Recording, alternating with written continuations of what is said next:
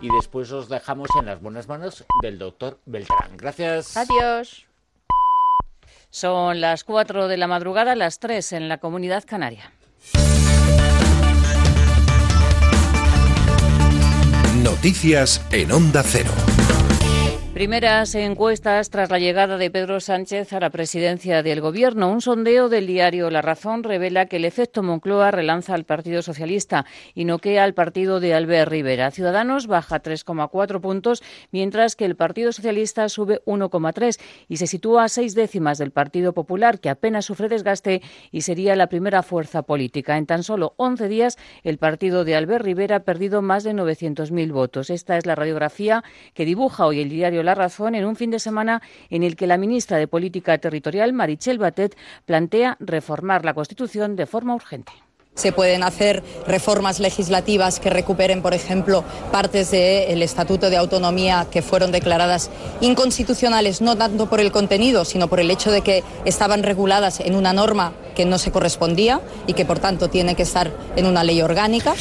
La propuesta de la ministra supone una oferta al presidente catalán Quintorra, según la cual se legalizarían algunos artículos del Estatuto de Cataluña, que fue eh, ilegalizado por el, el, Tribunal Supremo.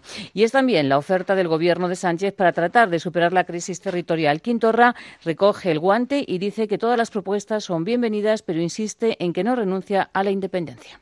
Es que tampoco no se trata de anarse una foto. Tampoco se trata de hacerse una foto y por tanto preparemos bien esta reunión, cada uno desde nuestras posiciones. Él me dirá que hay que garantizar la unidad territorial y yo le diré que es algo de un referéndum de autodeterminación del 1 de octubre. Y aquí comenzaremos a hablar, pero si nos quedamos aquí solo nos haremos la foto. Si només ens quedem aquí, ens farem una foto.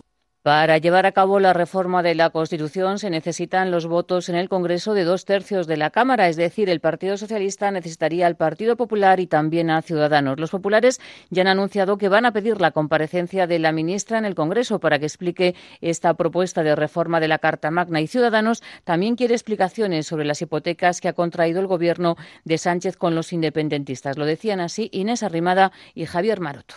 ¿Hay alguna razón para que Sánchez ceda ante Puigdemont cuando han dejado clarísimo que siguen con su aventura independentista. ¿Hay alguna razón? Devolverle el favor que le hicieron hace una semana prestándole sus votos para hacerlo presidente del gobierno. Ya sabemos por qué votaron a favor del señor Sánchez de los partidos separatistas, a cambio de que les dejaran vía libre y de que les pues dejaran hacer lo que quisieran con nuestro dinero.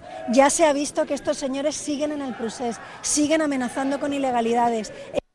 Y en la crónica de sucesos les contamos que la Policía Nacional ha desarticulado el clan de los Nicoli, que un clan especializado en la estafa inmobiliaria y además millonaria. En la operación han sido detenidas siete personas. Noelia Galvez una modalidad de estafa conocida como RIP Deal, con la que conseguían cantidades de más de 500.000 euros. Los siete detenidos pertenecían a un grupo criminal de origen serbio que controlaba a sus integrantes con una fuerte jerarquía, informa Elisa Rebolo, portavoz de la Policía Nacional. Utilizaban esta modalidad de estafa consistente en simular ser empresarios que se prestaban a pagar una mayor cuantía por un inmueble a cambio de que el vendedor les cambiase billetes de elevado valor facial por otros de cuantía inferior. En el caso de que las víctimas reconocieran el engaño a tiempo, no dudaban en emplear la violencia para robar el botín. Otras cuatro personas han sido detenidas en Madrid cuando se disponían a abandonar el lugar por intentar una estafa basándose en el mismo procedimiento. Rafa Nadal va a disputar este domingo la final del Roland Garros ante el austriaco Dominic Thiem. Será la primera final para el austriaco y Nadal aspira a conseguir el undécimo Roland Garros. Por el programa El Transistor de Onda Cero ha pasado Carlos Moya y ha dicho que mentalmente Nadal es superior, es más fuerte, aunque hay que recordar que Thiem le ganó en el Máster de Madrid. El hecho de que sea mejor 5 6 le, le da un poquito de plus a a Rafa no tanto a nivel físico porque porque tienes un jugador muy físico muy potente y que aguanta las horas que haga falta pero a nivel mental creo que Rafa está un poquito eh, un escalón por encima no solo tiene de casi todos los rivales en general el, el, aguantar esa intensidad durante la mayor parte del partido es una de las claves que le ha llevado a ganar tantos partidos en tierra batida más noticias en Onda Cero cuando sean las 5 de la mañana, las 4 en la Comunidad Canaria y toda la información la vamos actualizando en nuestra página web ondacero.es. Síguenos por internet en ondacero.es.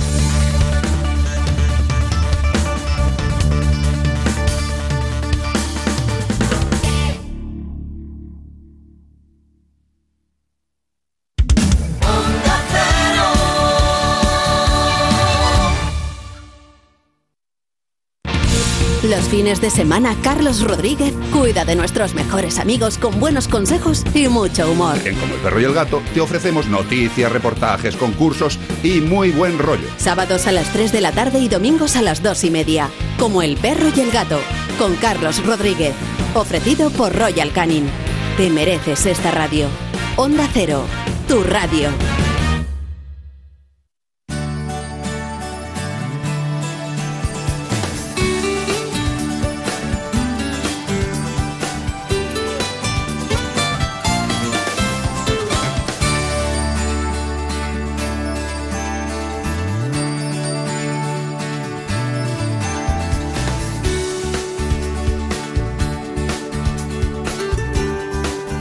En buenas manos.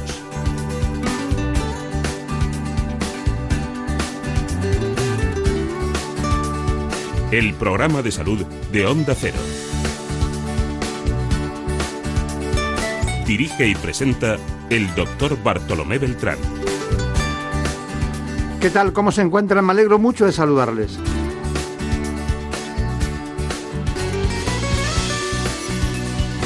Hoy, como siempre, vamos a transitar por elementos básicos de la salud, la de todos. Lo haremos mediante el láser vaginal de la mano del doctor Santiago Palacios.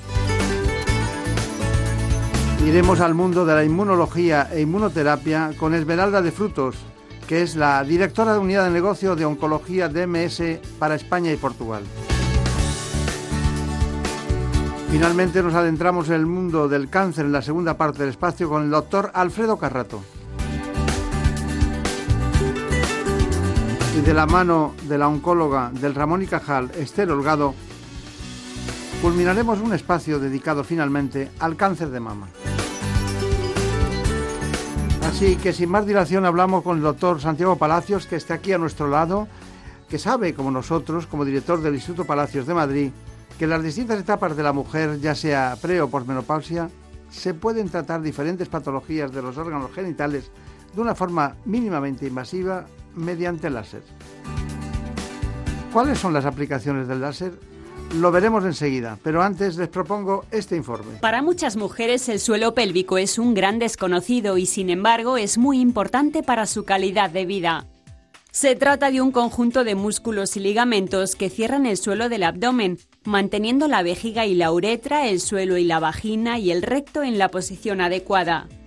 Si esta musculatura está debilitada, se pueden producir disfunciones sexuales, prolapsos o incontinencia urinaria.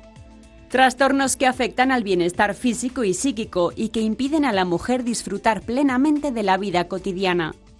Algunas de las causas que pueden debilitar los músculos de esta zona son el envejecimiento, la obesidad, la tos crónica, el estreñimiento, la práctica de algunos deportes y trabajos que supongan esfuerzo físico. Y sin duda el embarazo y el parto.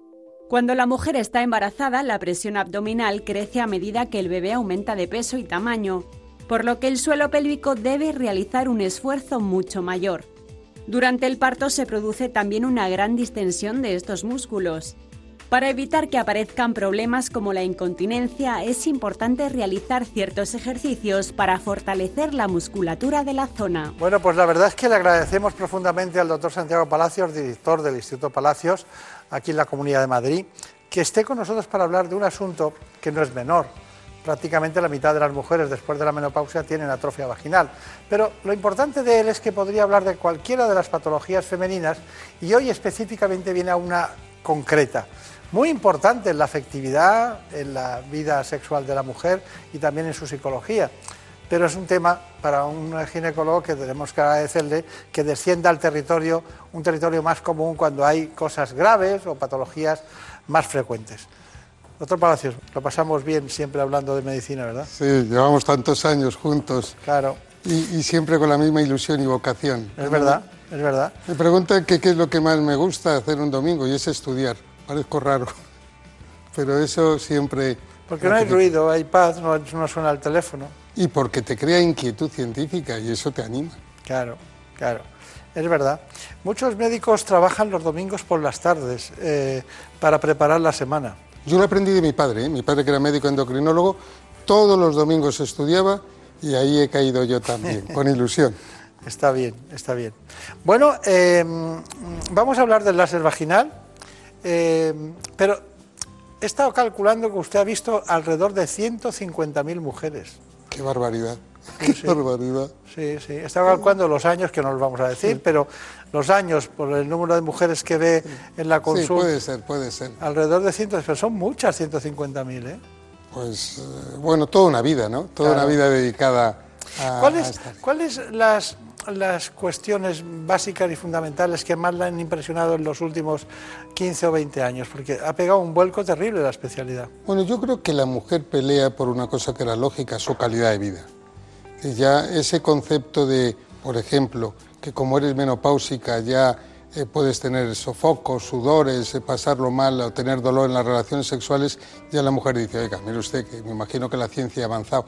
Yo creo que el concepto global de no tengo por qué aguantar ni soportar la calidad de vida y por eso vengo a usted, es uno de los temas quizá más importantes y que realmente nos estimulan a nosotros para tomar decisiones en tratamientos. Ya sabemos en la imagen de gente que, por lo que sea, es famosa, que de repente tienen un parto, sea por cesárea o sin ella, y de repente al poco tiempo están estupendamente bien.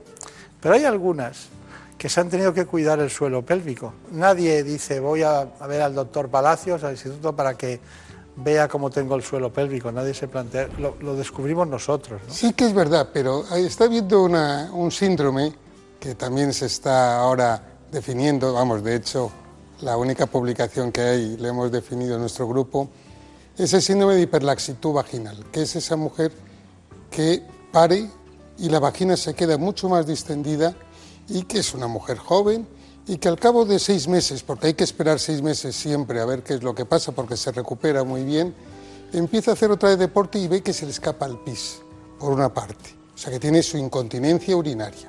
Y por otra parte además nota que las relaciones sexuales son diferentes, ya que o, bien su pareja dice, oye, ya no noto lo de antes porque se ha quedado distendida, o ella no nota lo de antes.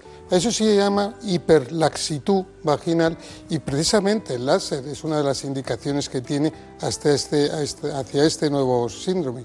Y si esa mujer, y además yo las, las veo perfectamente, esa mujer deportista que tiene un hijo, pare, y después se pone a hacer deporte y se le escapa el pis y lo lleva fatal, esa realmente es una candidata buena para mejorar con estos tratamientos. Claro, usted se está refiriendo precisamente al, tema del láser, láser, vaginal. Bueno, que, bueno, que genera muchos, muchos entusiasmos en, los, en las personas que atienden a pacientes de este tipo, pero luego veremos, porque le tengo que hacer una batería de preguntas sobre el láser vaginal, porque la palabra láser eh, vagina parece como una contradicción, es decir, ese tejido tan específico de la vagina con un láser dentro, ¿no?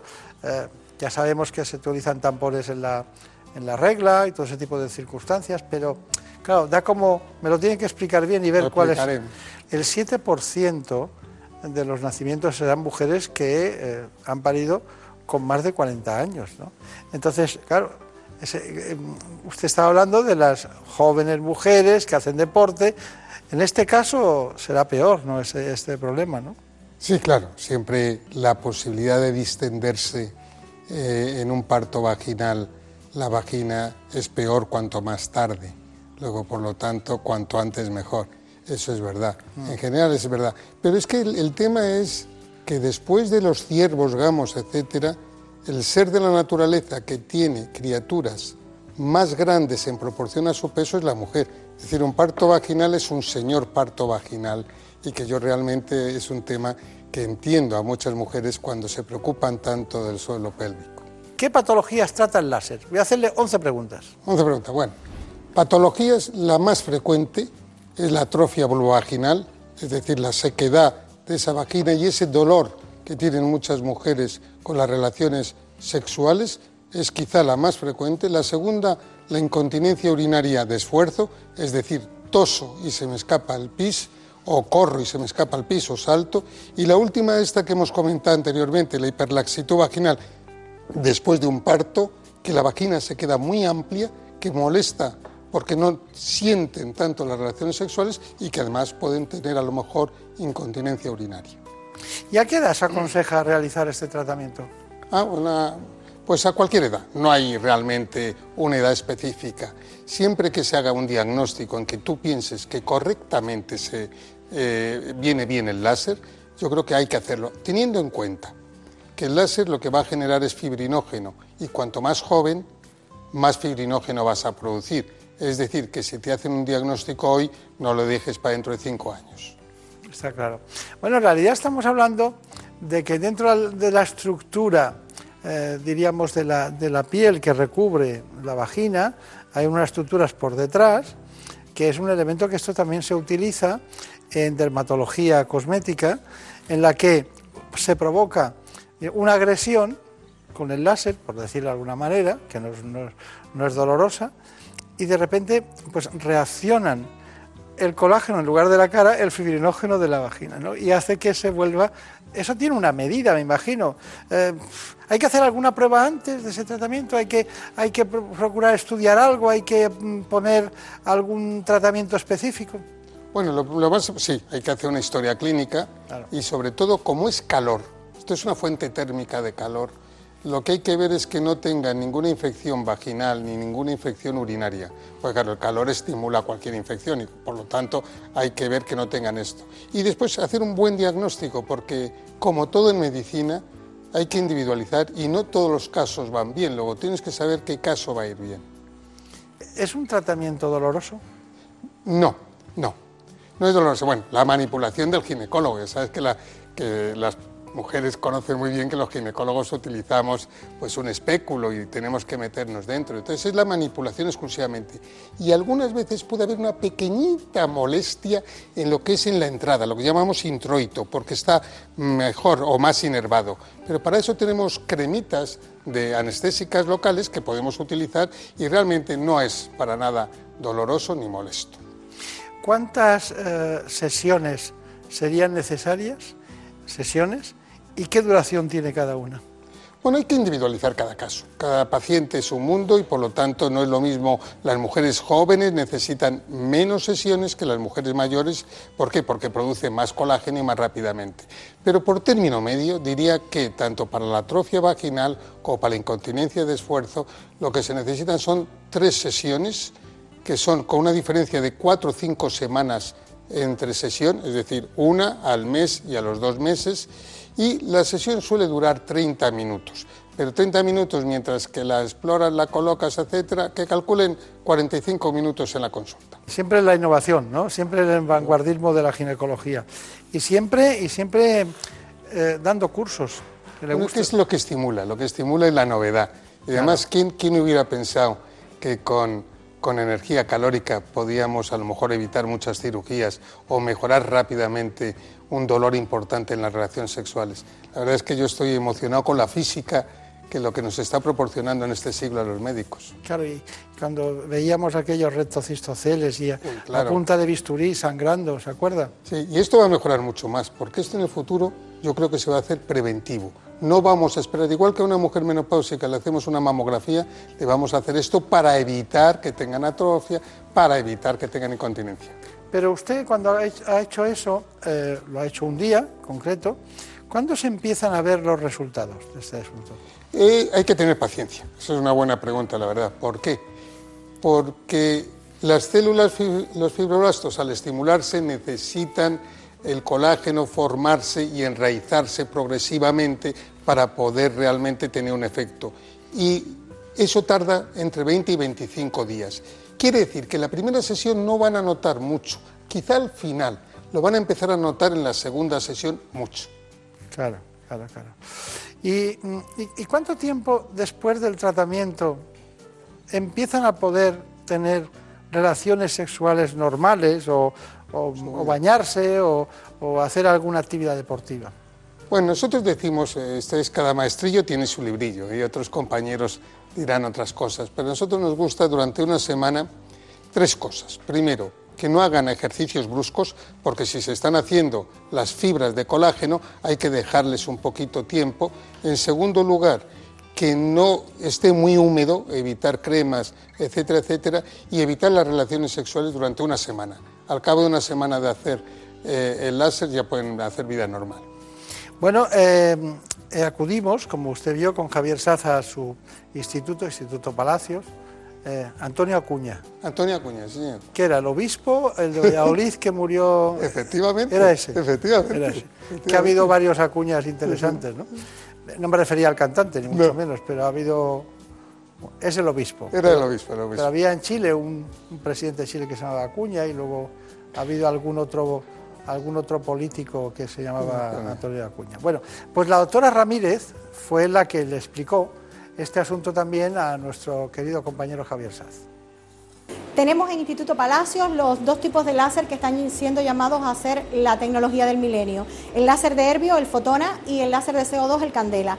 Con el uso del láser tenemos la ventaja de que suelen ser aparatos muy dóciles, muy fáciles de manejar, porque en dependencia de la programación que trae, pues bueno, podemos hacer uso de su programa. En este caso tenemos varias opciones para tratar la atrofia vulvovaginal y las demás afecciones ginecológicas, incluso incontinencia urinaria, condilomas. Vamos al programa en cuestión, lo seleccionamos y vamos a dar uso de ellos con el dispositivo apropiado. En el caso de, de este aparato necesitaremos para el uso un espéculo, utilizaremos el dispositivo con un ángulo de 360 grados que girará en todo el introito alrededor de la vagina, que es tubular, y lograremos emitir ondas, intensidades de ondas diferentes que condicionarán el calentamiento de la matriz celular, que condicionará a su vez la multiplicación por parte del fibroblasto del colágeno, que será el que hará una especie de enrejado, irán montándose unos sobre otros y levantará el suelo y generará una, una recolocación de los órganos de la pelvis. Utilizaremos un segundo dispositivo que tiene solo un ángulo de 90 grados, que lo utilizaremos específicamente en la incontinencia urinaria. ¿Por qué? Porque ha- haremos varios pases solo en la cara anterior de la vagina, en el ángulo este de 90 grados, desde las 10 del reloj hasta las 2 del reloj. Y por último, podremos utilizar este dispositivo para el tratamiento del introito, es decir, del área externa de la vagina, que nos sirve tanto para la atrofia vulvovaginal como para usarlo en el condiloma porque pondríamos más intensidad de rayo y podríamos lograr destruir el condiloma. ¿Qué hace el láser de CO2 y el de Herbio también? Solo que intensidades diferentes. Penetrar a través de ondas de luz en el tejido con mayor profundidad en el caso del CO2 que el Herbio. De manera que los resultados serán similares a corto plazo, pero a largo plazo se esperan mejores con el CO2. Sin embargo, la recuperación del tratamiento con CO2 es un poco más prolongada, aunque el Herbio es mucho más eh, rápida. Pero ambos equipos serán empleados en dependencia del tipo de paciente, de la magnitud del problema y de las necesidades, de acuerdo a la indicación del profesional competente. Bueno, una de las colaboradoras del Instituto Palacios eh, que trabaja, que vemos con mucho entusiasmo en este asunto.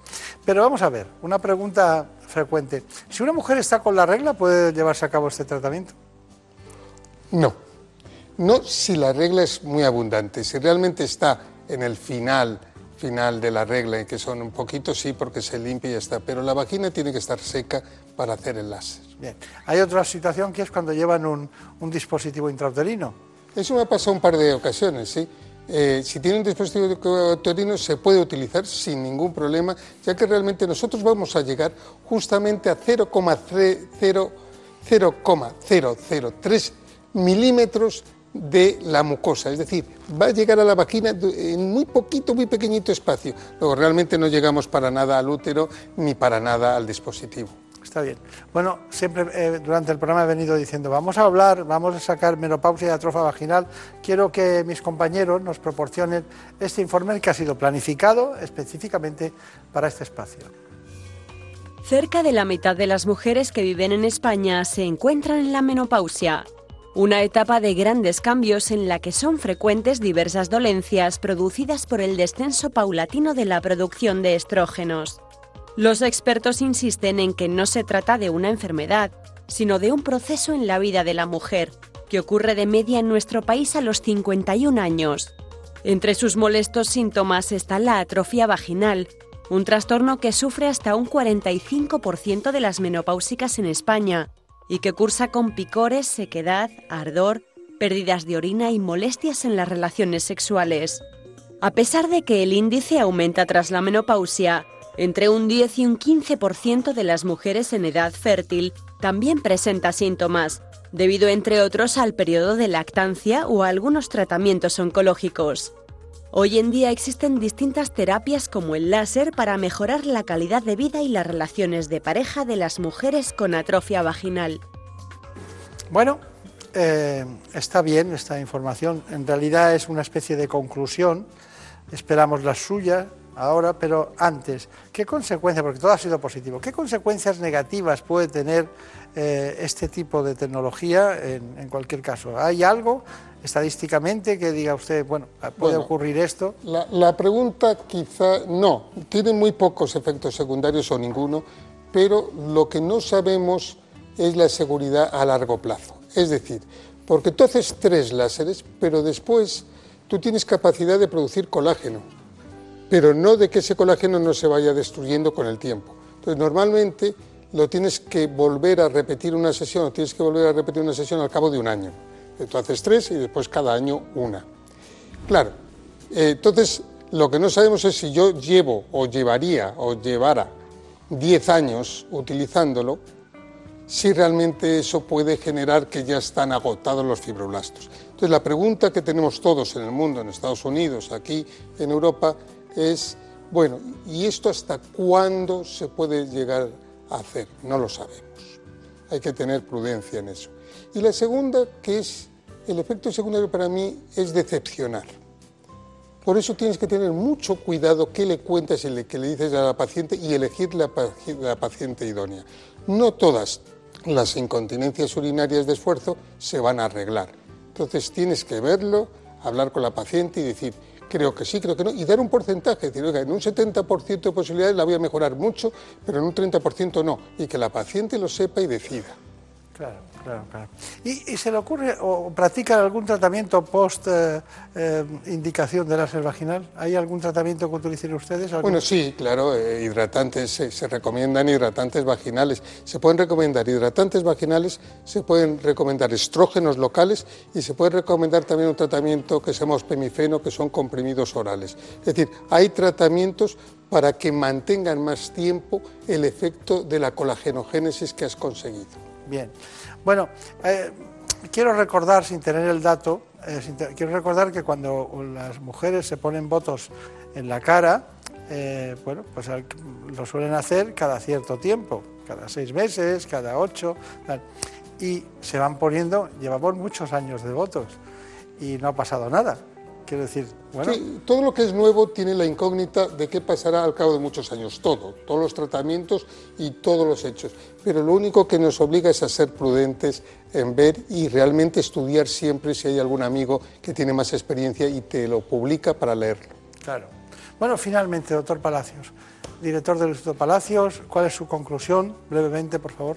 Bueno, que estamos fascinados con esta nueva técnica porque es cierto que vamos a evitar muchas cirugías, vamos a poder tratar, como el síndrome de hiperlaxitud, eh, eh, patologías que hasta ahora no tratábamos o solo aconsejábamos los ejercicios de Kegel, que son estupendos y se los seguimos aconsejando, pero muchas veces no son suficientes, y que esa mujer que tiene ese dolor importante por una cicatriz o por lo que sea en las relaciones sexuales, ahora se lo podemos corregir rápidamente. Muy bien, pues tengo ganas de volver a ir por allí a verle algún día a ver si me, a ver si me acerco a ver cómo funciona aquello de recuerdos a la doctora Menéndez. Se lo daré con todo el cariño del mundo y muchas, gracias por ello. Muchas gracias. Y a todos ustedes indicarles que siempre intentamos traerles lo más vanguardista de la tecnología pero manejado por los hombres que desde cualquier especialidad tienen más experiencia clínica. Muchas gracias y hasta pronto. En buenas manos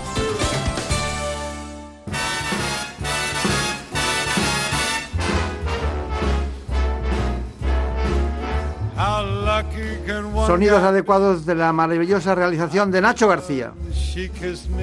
Ponemos en pie para saludarle.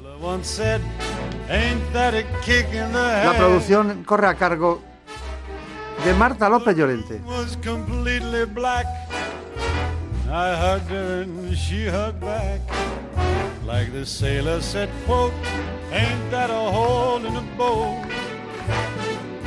My head keeps spinning. I go to sleep and keep grinning.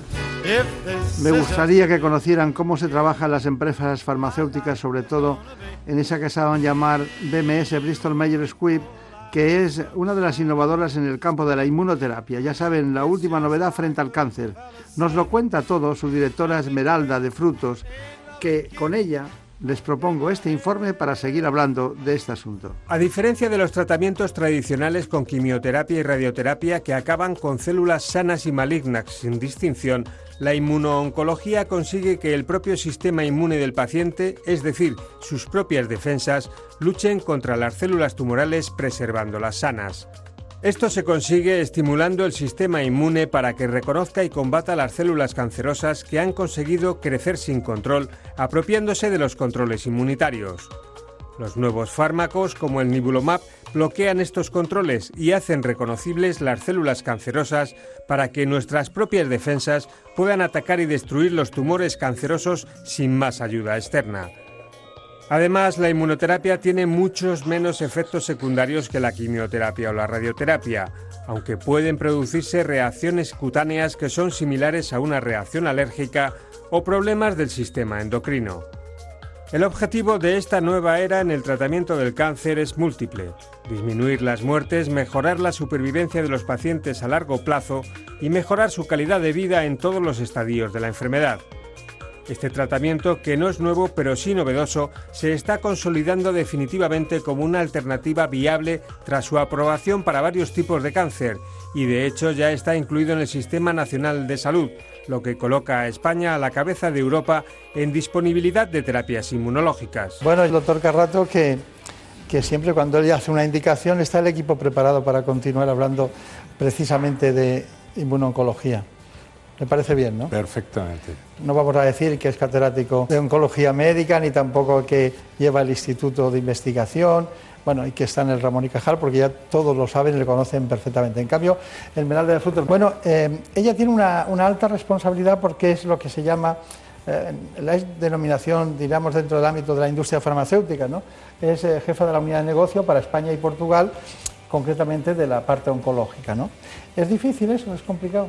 Bueno, es una responsabilidad muy grande de cara a los pacientes y de cara a lo que representamos en Iberia, por supuesto.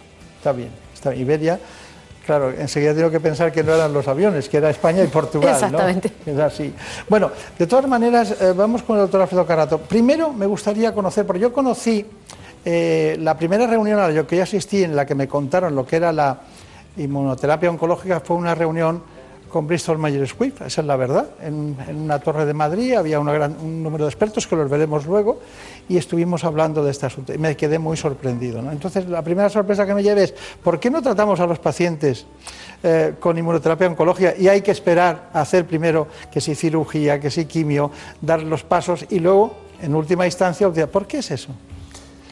El, eh, desarrollo de los nuevos fármacos siempre eh, empieza en las situaciones donde ya el tratamiento estándar eh, no funciona. Y entonces eh, es una norma que eh, luego, una vez que se ha demostrado su eficacia en esas situaciones, pues se vayan escalando hasta que llegan a primera línea. De hecho, ahora ya pues hay ensayos clínicos que demuestran que la mejor opción para determinados pacientes con, con cáncer de pulmón, etcétera, pues es la inmunoterapia de inicio. Bien, usted decía hace poco que, le interesaba mucho la biopsia líquida, la medicina de precisión, eh, los tratamientos biológicos específicamente. Bueno, todo ese es un mundo, es un mundo que ha ido paralelamente eh, precisamente unido a la inmunoterapia oncológica. Y usted la ha llamado el cuarto poder, ya la ha llamado el cuarto poder después de las tres grandes herramientas terapéuticas. ¿Cuándo empezó toda esta historia? Porque hasta tener un fármaco Luego veremos lo que nos dice Esmeralda de Fruta. Hasta tener un farco hay muchos años detrás, ¿no? Que es lo que no sabe nadie. O sea, la gente se cree que eso llega. Recuerdo que había un antihistamínico eh, de, un, laboratorio que, era de Bilbao, que es de Bilbao y dijo, dijeron que había costado tanto el antihistamínico su descubrimiento, después de 15 años de investigación, como había costado el Guggenheim, ¿no? entero. Entonces, claro, ¿de qué estamos hablando? Sí, se estima que el recorrido de una molécula desde que se sintetiza y llega al paciente al mercado pues mm, anda alrededor de los 10, 12 años. Esto pues supone una inversión tremenda de muchos cientos de millones o de miles de millones de euros. Mm. Y eh, también hay que ser consciente de que de 100 moléculas que nosotros estamos testando al principio, se van cayendo por el camino muchas y solo dos o tres llegan al final. Entonces la inversión no es solo en la que gana, sino en todas las que no llegan a la meta. Eh, em, para que la gente nos entienda, la gente sabe lo que es una vacuna, y la gente puede incluso interpretar fácilmente lo que es la inmunología. ¿Qué es ¿En qué consiste el mecanismo de la, de la inmunooncología, la, la inmunoterapia oncológica? Los tumores que nacen dentro del propio organismo, porque no es algo que viene de fuera, como el SIDA o como cualquier, la hepatitis B, eh, son tan listos que segregan sustancias que hacen que el sistema inmune deje de reconocerlos como algo extraño. Y se alían, además, con las células que tendrían que atacarlos, como los macrófagos o como muchas otras, y entonces se hacen amigos de ellos y, se intercambian eh, sustancias que facilitan el crecimiento del tumor. Esto se ha descubierto y entonces bloqueando estas sustancias que hacen que el sistema inmune pase eh, desapercibido o el tumor pase desapercibido por el sistema inmune, pues hace que el propio sistema inmune reconozca a su enemigo y acabe con él. Es algo mm, fantástico porque hasta ahora pues, eh, se habían hecho muchas intentonas con vacunas, con inmunoterapia inespecífica, los interferones, las interleuquinas, pero nada tan eh, detallado y milimétrico como conocer cuál es el talón de Aquiles o el mecanismo que el tumor utiliza para neutralizar el sistema inmune y entonces pues eh, detrás eh, desarrollar eh, los fármacos que conduzcan a, esta modalidad. Cuando, cuando nosotros empezamos la carrera de medicina, usted y yo, de cuyo tiempo no, voy a acordarme, no voy a acordarme, porque ha pasado, ha llovido, ¿no? el manual, el manual pequeño que utilizábamos de la inmunología tenía 15 folios. Ahora es prácticamente una ciencia en la que, bueno, todo el mundo está trabajando en ella, todo el mundo está haciendo muchas cosas, pero tengo un dato aquí de la Sociedad Española de Oncología Médica que dice que la inmunoterapia en algunos tipos de tumores es tratamiento de primera elección. Yo estuve en aquella reunión y unos expertos demostraron y hablaron de los tratamientos de primera elección. Luego ha habido otras que citaremos, ¿no? como el cáncer, el Hodgkin o el cáncer de cabeza y cuello, pero en este caso en este caso era melanoma, el cáncer de pulmón y el cáncer renal. La inmunoterapia ha supuesto un cambio fundamental, eh, tanto en el enfoque terapéutico como en el pronóstico de los pacientes con melanoma avanzado. En los últimos años eh, ha cambiado de modo radical el modo de tratar a estos pacientes que hace años solo podían ser eh, tratados con quimioterapia. La inmunoterapia y otras terapias dirigidas son ahora el tratamiento de elección en primera línea y hay además segundas líneas y nuevos ensayos clínicos que hacen que el futuro sea muy prometedor. La inmunoterapia, en concreto nivolumab, ha conseguido por primera vez eh, demostrar un incremento de supervivencia en comparación con tratamientos estándar que utilizábamos anteriormente. La inmunoterapia en el tratamiento de cáncer de pulmón ha supuesto un aumento de la supervivencia de forma clara con respecto a las terapias convencionales ha supuesto aumento de supervivencia a dos años de forma consolidada en las dos histologías, tanto escamoso como no escamoso. Bueno, pues vamos a aprovechar que está aquí Esmeralda de Frutos para contarnos esta investigación que hemos visto los años que tiene que llevar. ¿Cuál es eh, concretamente esa apuesta innovadora que tienen ustedes en BMS precisamente por la oncología? Pues en BMS llevamos investigando y trabajando en oncología desde hace más de 60 años. Y esto nos está llevando ahora mismo a ser una de las compañías más innovadoras en inmunoterapia, que es donde nos estamos enfocando. Tenemos ahora mismo en investigación más de 20 moléculas y estamos investigando en más de 50 tipos de tumores, con un objetivo claro y único, que es buscar supervivencia para los pacientes que vivan más y que además tengan una mejor calidad de vida y con menos eh, efectos adversos. Es increíble, 60 años. Más de 60 años, sí. Los, los, los accionistas de esa, de esa compañía tienen una, una visión, ¿eh? eso que decía eh, algún compañero, ¿no? Luces largas. Hay que tener para eso. ¿Y cuál es vuestra contribución eh, concretamente en investigación y desarrollo? Pues la inversión que estamos haciendo en BMS ahora mismo en inversión en I+D es de un 25% de lo que invertimos. Eh, tenemos ahora mismo más de 80 ensayos clínicos en España, con más de 2.000 pacientes reclutándose en ensayos clínicos en diferentes tratamientos. De esos, el 85% son en oncología. Un 15% son en oncología pediátrica. Y de lo que nos sentimos, y yo me siento muy orgullosa, es que un 15% de los estudios que tenemos ahora mismo en oncología en España son en fases tempranas y eso implica el compromiso de BMS y la oportunidad que tenemos en España de trabajar con centros sanitarios de oncología de alto standing que nos permite estar eh, en lo más puntero de la investigación en oncología a nivel mundial. 88 ensayos clínicos con 2.000 pacientes. Eh, ¿Usted quería eso? Sí, sí. ¿Usted lo ha dicho? Hace falta esto, sí. Es lo mejor para el paciente. Es increíble, me sorprende muchísimo que sean tantos, porque claro, aquí cuando sale un fármaco todo el mundo se felicita, sale y parece, bueno, ya están estos señores de la industria que quieren hacer algo y detrás de todo esto hay muchos pacientes que han colaborado, en un alto porcentaje se han podido curar y tratar mejor, tienen mejor calidad de vida, pero es un trabajo... Así que no me extraña que hable usted de Iberia. Sí, porque en esto estamos hablando He dado las cifras de España, pero eh, absolutamente también tenemos estudios en, Portugal y también los pacientes portugueses y los centros portugueses están contribuyendo a lo que sería la investigación de oncología a nivel mundial de, BMS. ¿A corto y medio plazo qué, tienen ustedes previsto? Estamos trabajando en medicina translacional, eh, que para nosotros es una de las áreas más punteras en las que estamos intentando traer todas las aprobaciones y conocimientos de la investigación básica de los laboratorios para poderlo aplicar en en el día a día, en la práctica diaria.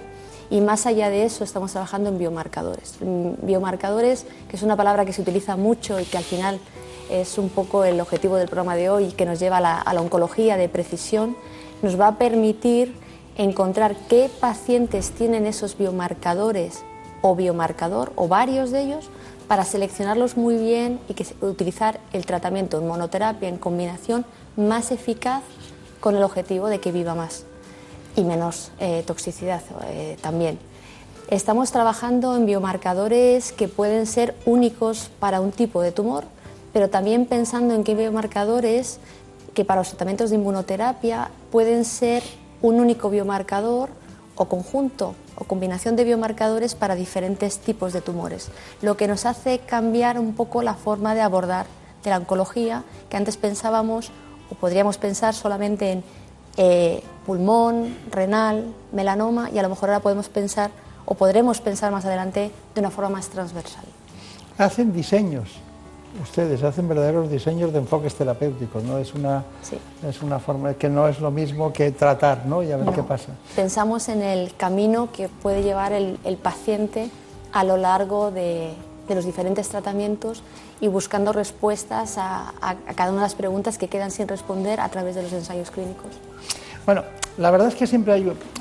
Eh, bueno, lo primero que tienes que hacer cuando te gusta algo, para vivir en tu elemento de trabajo, para ser feliz con lo que haces, eh, siempre, bueno, aquí todos los que estamos, eh, cuando alguien entra en este grupo, en el grupo A3 Media, le gusta estar y no se suele ir, ¿no? Es porque está feliz con lo que hace, porque hay pocos sitios para hacer eso. ¿Cuál es el, ¿Qué les impulsa a ustedes?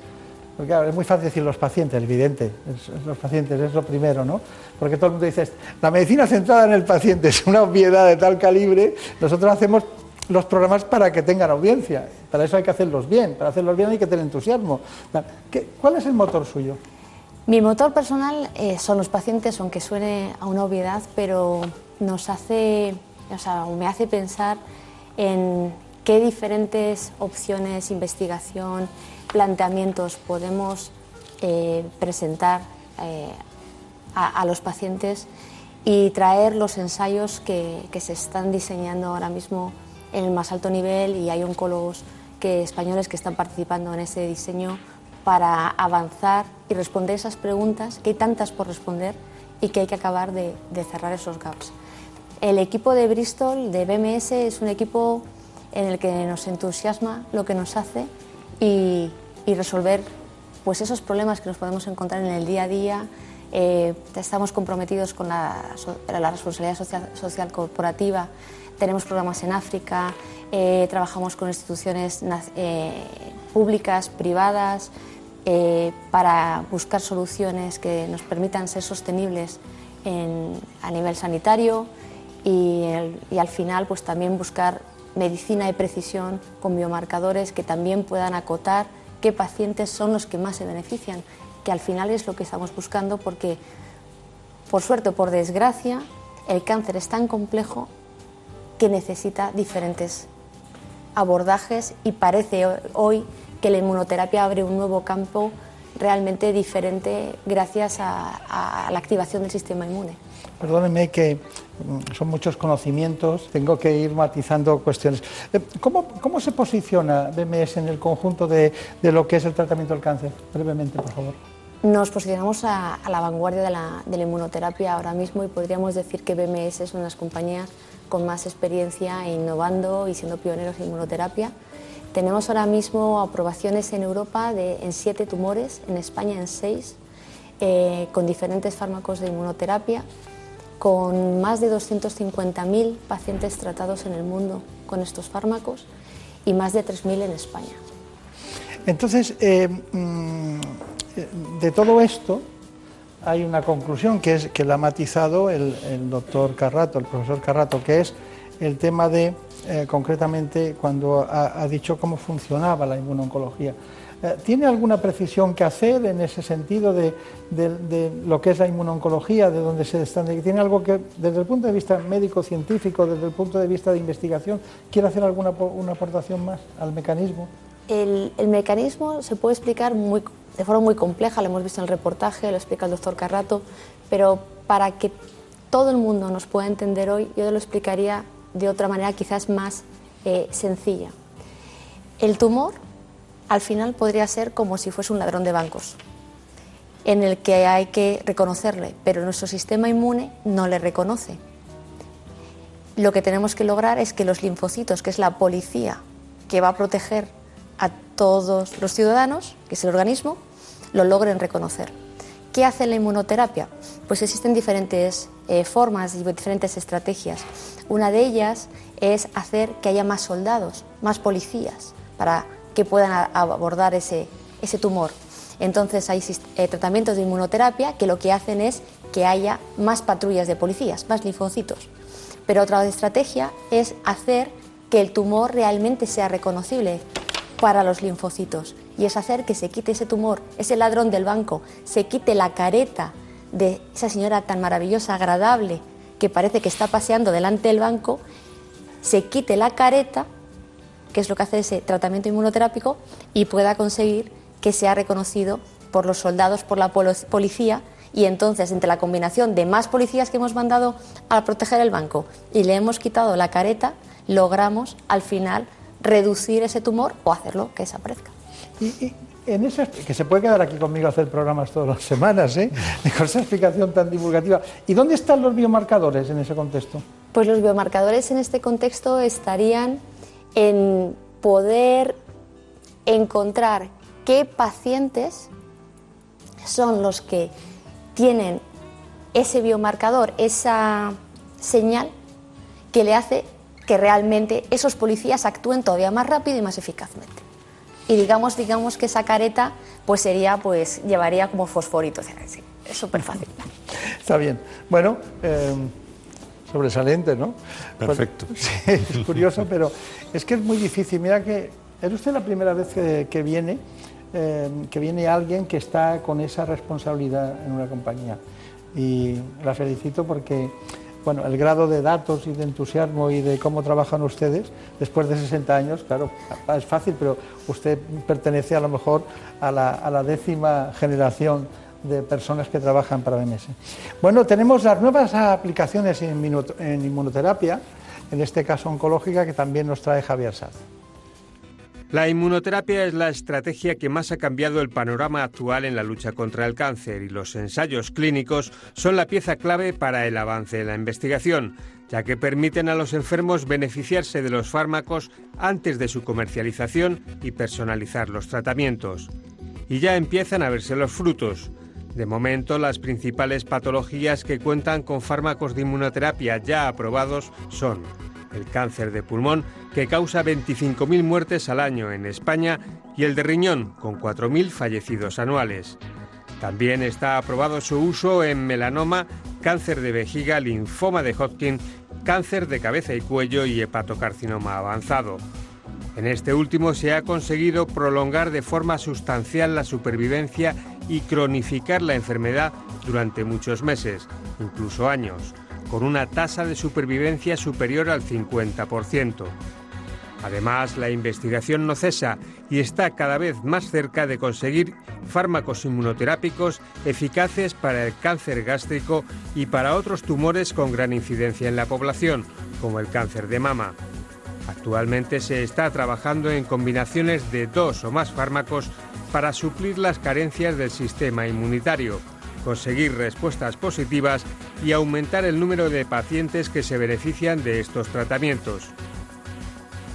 Bueno, esos tratamientos eh, estamos eh, eh, con la oncología de, precisión, ¿no? que es el concepto que venimos trabajando ya nosotros hace casi dos años. oncología de precisión. Doctor Carrato Dixi, cuéntenos. Bueno, la oncología de precisión, como su nombre indica, es el tratamiento personalizado al tumor que tiene un determinado paciente y a las características del paciente, porque no es el mismo en cada uno de los pacientes, aunque sea un cáncer de mama, es muy distinto de una persona a otra y las personas también son distintas entre sí. Entonces, de la combinación de los datos eh, del análisis del tumor y de la combinación de los datos del paciente surge pues cuál es el tratamiento más adecuado para frenar los mecanismos que al tumor le permiten seguir viviendo, creciendo, invadiendo y metastatizando. Y, es encontrar ese talón de Aquiles. Ahí está el lío, precisamente la discusión es esa. Pues a mí me va muy bien y, pregunta, bueno, pero la toxicidad de este o la toxicidad del otro, ¿no? Y hacen combinaciones hasta que el paciente, porque algunos pacientes tienen toxicidades que a lo mejor el de sobre 100 solo la tiene uno sobre 100 o 10, ¿no? Entonces depende mucho de la susceptibilidad de cada uno. Eso también es eh, oncología no, todo el mundo metabolizamos los fármacos de la misma manera. Hay gente que pues la metaboliza de una manera muy lenta y entonces pues están más proclives a una toxicidad y otros que los eliminan rápidamente y entonces pues no, tienen efectos secundarios. Y el, y el, juego está en tener en ordenador mm, cuáles son las alteraciones que se producen desde el punto de vista analítico en cada caso. Ah, por eso lo digo, porque muchos pacientes dicen, pues a mí me lo ha quitado y me ha puesto, pues a mí no. Bueno, pues miren ustedes, esto es la medicina precisión, porque es un traje a su medida. Bueno, eh, no quiero dejar de conocer el informe que tenemos sobre este asunto. La oncología de precisión permite tener una fotografía completa de la evolución del tumor y de su comportamiento. Se basa en el diagnóstico preciso de las características moleculares y genéticas del tumor para diseñar un tratamiento personalizado que ataque con precisión las peculiaridades del tumor el objetivo de este tratamiento es que sea más eficaz y con menos efectos secundarios no deseados.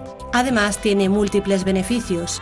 A diferencia de la oncología tradicional, donde los tratamientos convencionales atacaban a todas las células, en la oncología de precisión se persigue atacar selectivamente a las células tumorales para evitar así dañar a las células que no están afectadas.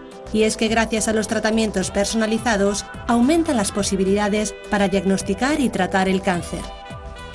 Bueno, agradecemos a Ana Villalta su aportación con la oncología de, precisión. Bueno, eh, antes de, porque voy a poner eh, un informe sobre la biopsia líquida, eh, no, lo voy a perdonar porque están ustedes también.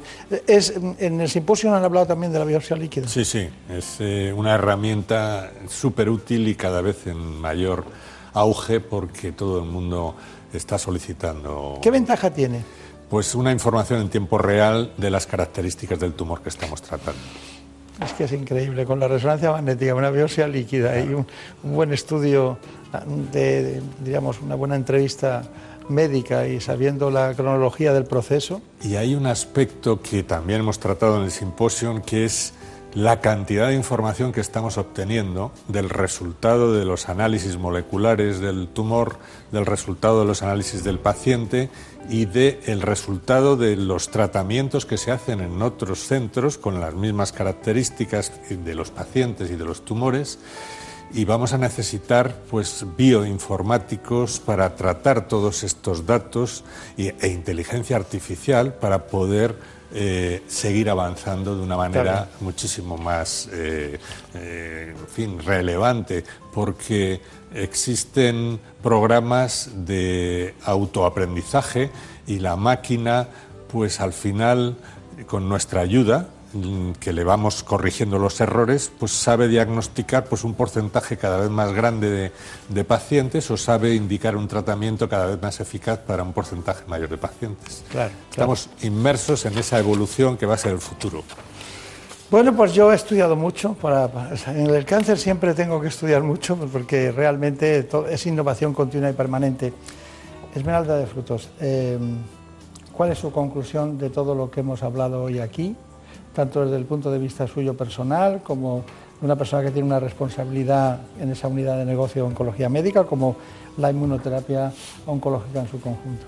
Yo creo que una persona ahora mismo o una familia que, que tenga un paciente con cáncer no es la misma situación hoy en el 2018 que podía haber sido hace cinco años. Y no tiene nada que ver con hace diez o más años es lo primero. Creo que hay unas esperanzas de vida distintas, hay unos tratamientos diferentes, hay que conocer muy bien qué tipo de tumor estamos hablando, no todo es lo mismo. Hay unos nuevos tratamientos que abren un nuevo campo, que si tienen la opción de estar en un eh, centro oncológico con ensayos, que escuchen las opciones que le van, a le van a presentar los oncólogos, que eso es una, realmente una oportunidad y, que lo aborden con esperanza y con alegría, optimismo, porque no estamos en la misma situación que tiempo atrás, que era una palabra que nos daba mucho vértigo pronunciar. Pánico. Muy bien, pues muchas gracias, mucha suerte y que le vaya muy bien en su trabajo. Muchas gracias. Bueno, eh, doctor Carrato, conclusión muy brevemente, por favor.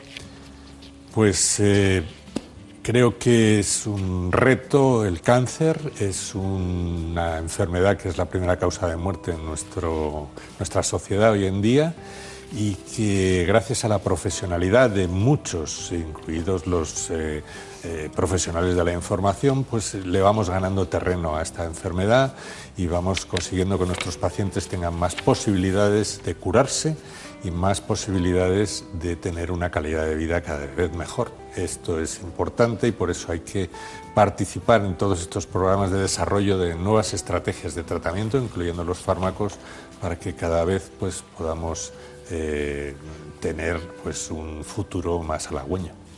Muy bien, pues a ver si encontramos la fórmula de que el cáncer de páncreas lo solucionemos con algún sistema u otro, porque usted siempre está obsesionado últimamente con ese tema. Y bueno, y que Esmeralda de, Frutos posible pues con esos 88 ensayos clínicos, con, poniendo, con más de 2.000 pacientes, trabajando con entusiasmo, porque claro, después de 60 años esta compañía va consumiendo profesionales entusiasmados y va uno detrás de otro, pero al final recordamos la investigación concreta y básica.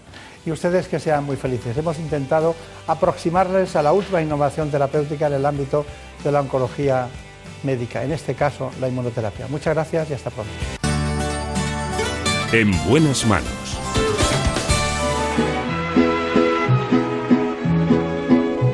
Amores habrás tenido, muchos amores,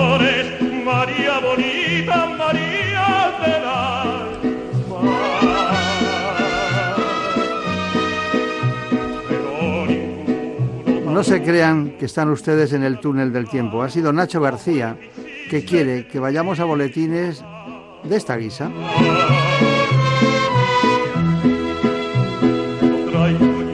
Anda que no daban saltos para bailar. Una ofrenda para dejarlo bajo tus dejo con mis compañeros que están trabajando toda la noche para permanentemente tenerles informados cada hora los boletines. Amores habrás tenido, muchos amores, María bonita, María de la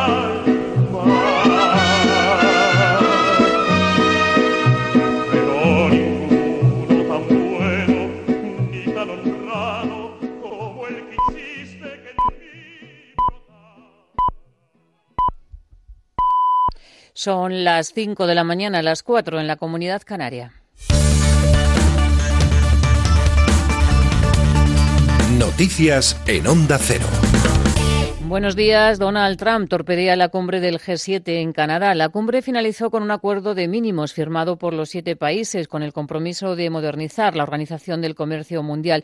Pero posteriormente el presidente de Estados Unidos, desde el avión presidencial, ha retirado su apoyo a la declaración final y ha acusado al primer ministro de Canadá, a Trudeau, de deshonesto y débil. Y es que durante la cumbre del G7, Trudeau ha calificado de insultante los aranceles que fija Estados Unidos a las importaciones de Canadá. Y en nuestro país, la ministra de Política Territorial, Merichel Batet, es partidaria de acercar a las cárceles de Cataluña a los políticos independentistas que están presos. Batet ha hecho estas declaraciones en el periódico de Cataluña, donde también matiza que esta posibilidad no está en manos del Ejecutivo, sino del juez instructor, ya que no hay condena firme. Su compañera de gabinete, la ministra de Justicia, Dolores Delgado, también clarifica que la decisión está en manos de los jueces. Es un tema de instituciones penitenciarias o, en su caso, un mandato del juez, eh, en este caso que está tramitando, el juez de instrucción. Entonces, son eh, dos posiciones, o bien del juez de instrucción o bien instituciones penitenciarias que tienen que tomar esa decisión. Otra ministra, la de Trabajo, Magdalena Valerio, avisa de que la reforma laboral no se puede derogar, alegremente. En una entrevista en el diario La Razón, Valerio dice que antes del verano se sentará con los sindicatos y con los empresarios, pero que nadie espere un giro copernicano. Quedan pocos meses de legislatura y su primera medida será garantizar la suficiencia de las pensiones. También otra ministra, la de Sanidad, Carmen Montón, tiene claras las primeras líneas de actuación que pasan por devolver la sanidad a los migrantes irregulares. Dice Montón que un país decente no puede dejar en la cuneta a nadie. La obligación de garantizar los derechos tiene que residir en un sistema sanitario público, donde la sanidad tiene que ser universal para todas las personas, sin que haya una exclusión por raza, por origen o por situación administrativa. Y sobre todo lo fundamental, tenemos que tener a todas las personas dentro del sistema. Un gobierno decente no deja a nadie atrás, no deja a nadie en la cuneta y si estamos hablando de salud, es mucho mejor que toda la población esté atendida de manera integral.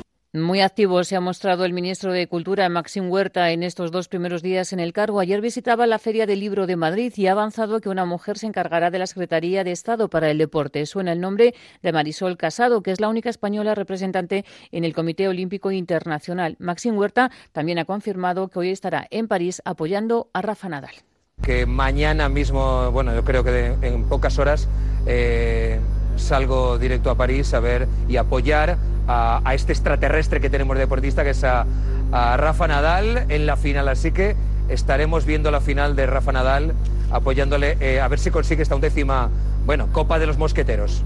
Los primeros pasos del Gobierno han provocado duras críticas por parte del Partido Popular y de Ciudadanos, mientras que en Podemos dan un margen de confianza. Eh, al menos el secretario de Organización, Pablo Chenique, que dice que le parece bien abrir puentes de diálogo con Cataluña.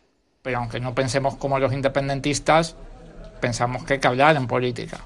No hay que hacer política con la policía y con los jueces, que es lo que ha hecho hasta ahora el Partido Popular. Que Pedro Sánchez empiece a transitar ese camino eh, parece una, una buena noticia. Es mucho mejor camino ese que el de tirar gasolina y, y, un mechero a Cataluña, como hace permanentemente el señor, el señor Rivera. En fútbol, la selección española ha vencido por la mínima 1 a 0 a Túnez en el último partido amistoso antes de arrancar el Mundial el próximo viernes. El Zaragoza ha perdido ante el Numancia 1-2 en la lucha por el ascenso a Primera División y hoy Gran Premio de Fórmula 1 de Canadá. Vettel ha hecho la pole mientras que Carlos Sainz saldrá noveno y Alonso desde el puesto 14. Sainz dice que tras arreglar el coche hoy va por todas. Lo primero era arreglar el coche, los mecánicos se han ocupado de ello, creo que hemos llegado a contar hasta 18 mecánicos trabajando en cambiar el turbo, teníamos ritmo para Q3. Mañana nada, mañana por, a por todas, como siempre, creo que la carrera va a estar con los Force India, hay que ver cómo reacciona cada uno ¿no? a, la, a la estrategia porque creo que es difícil aquí, así que nada, a por todas. Más noticias en Onda Cero cuando sean las 6 de la mañana, las 5 en la Comunidad Canaria y toda la información la vamos actualizando en nuestra página web ondacero.es. Síguenos por internet en ondacero.es.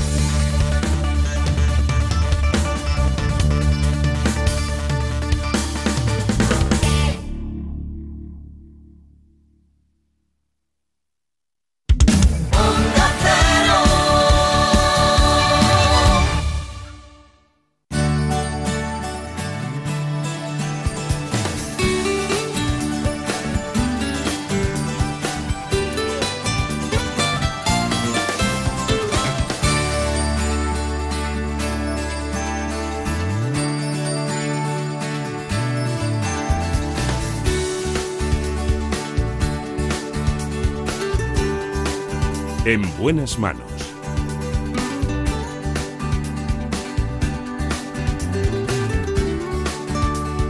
El programa de salud de Onda Cero. Dirige y presenta el doctor Bartolomé Beltrán.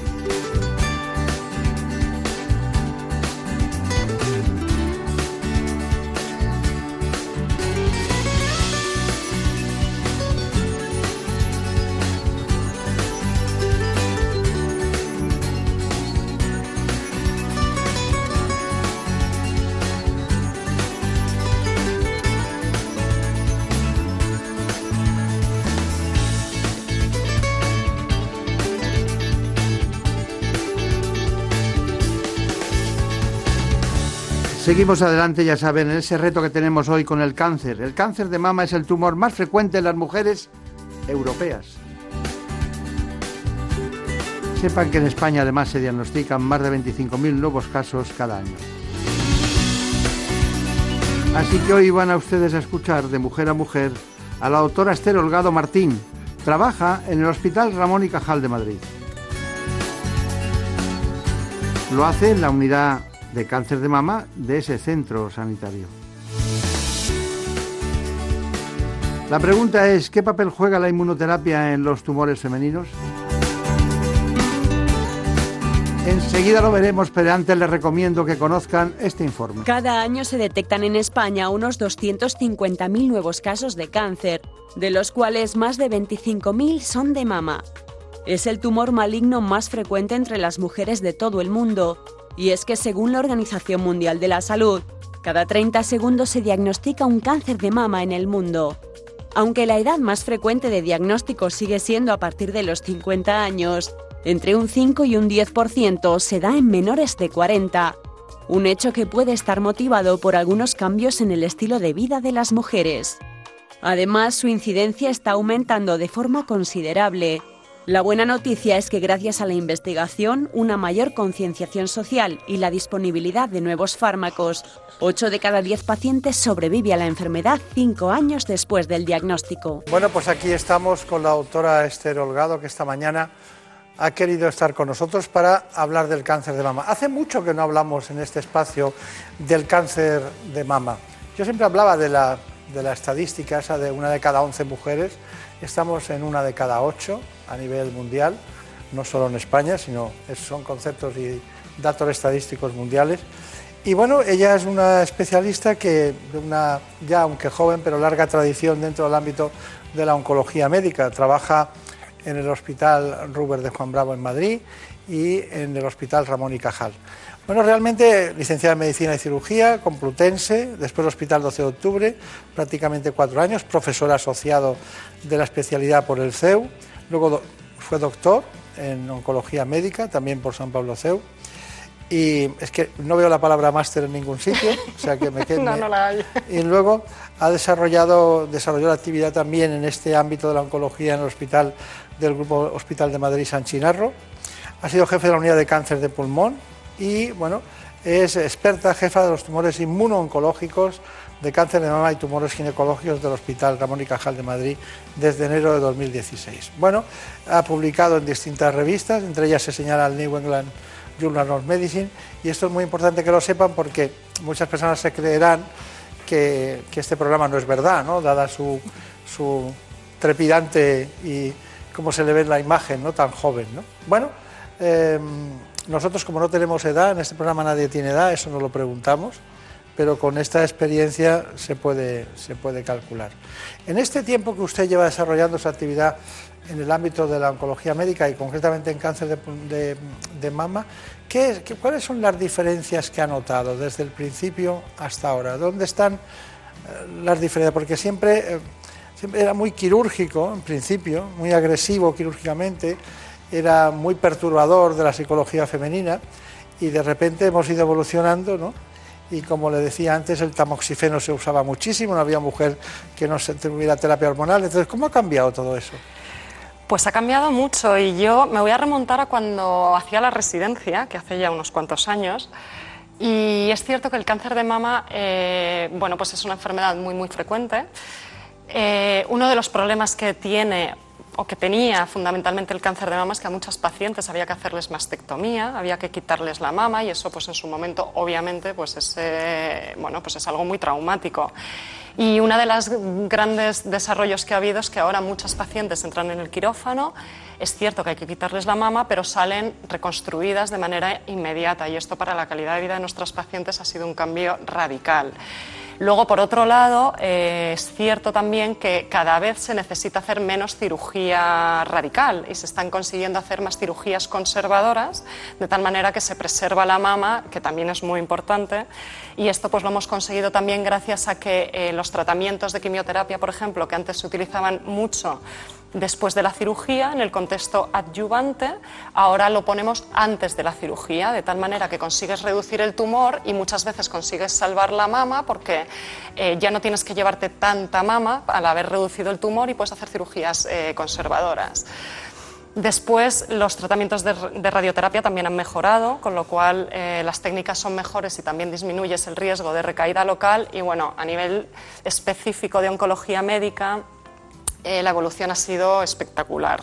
Porque antes tratabas a todas las mujeres, mm, sí que sabíamos diferenciar entre las pacientes que tenían receptores hormonales positivos de los que no, pero por ejemplo eh, la aparición de fármacos dirigidos contra la proteína ER2, que es otro tipo de tumor que hay en cáncer de mama, ha cambiado de manera radical el pronóstico de las pacientes y ya por no hablar de todos los fármacos que hay en investigación dirigidos contra dianas específicos de la célula y ya, por supuesto, la, inmunoterapia. Así que el cambio eh, está siendo radical y además en pocos años.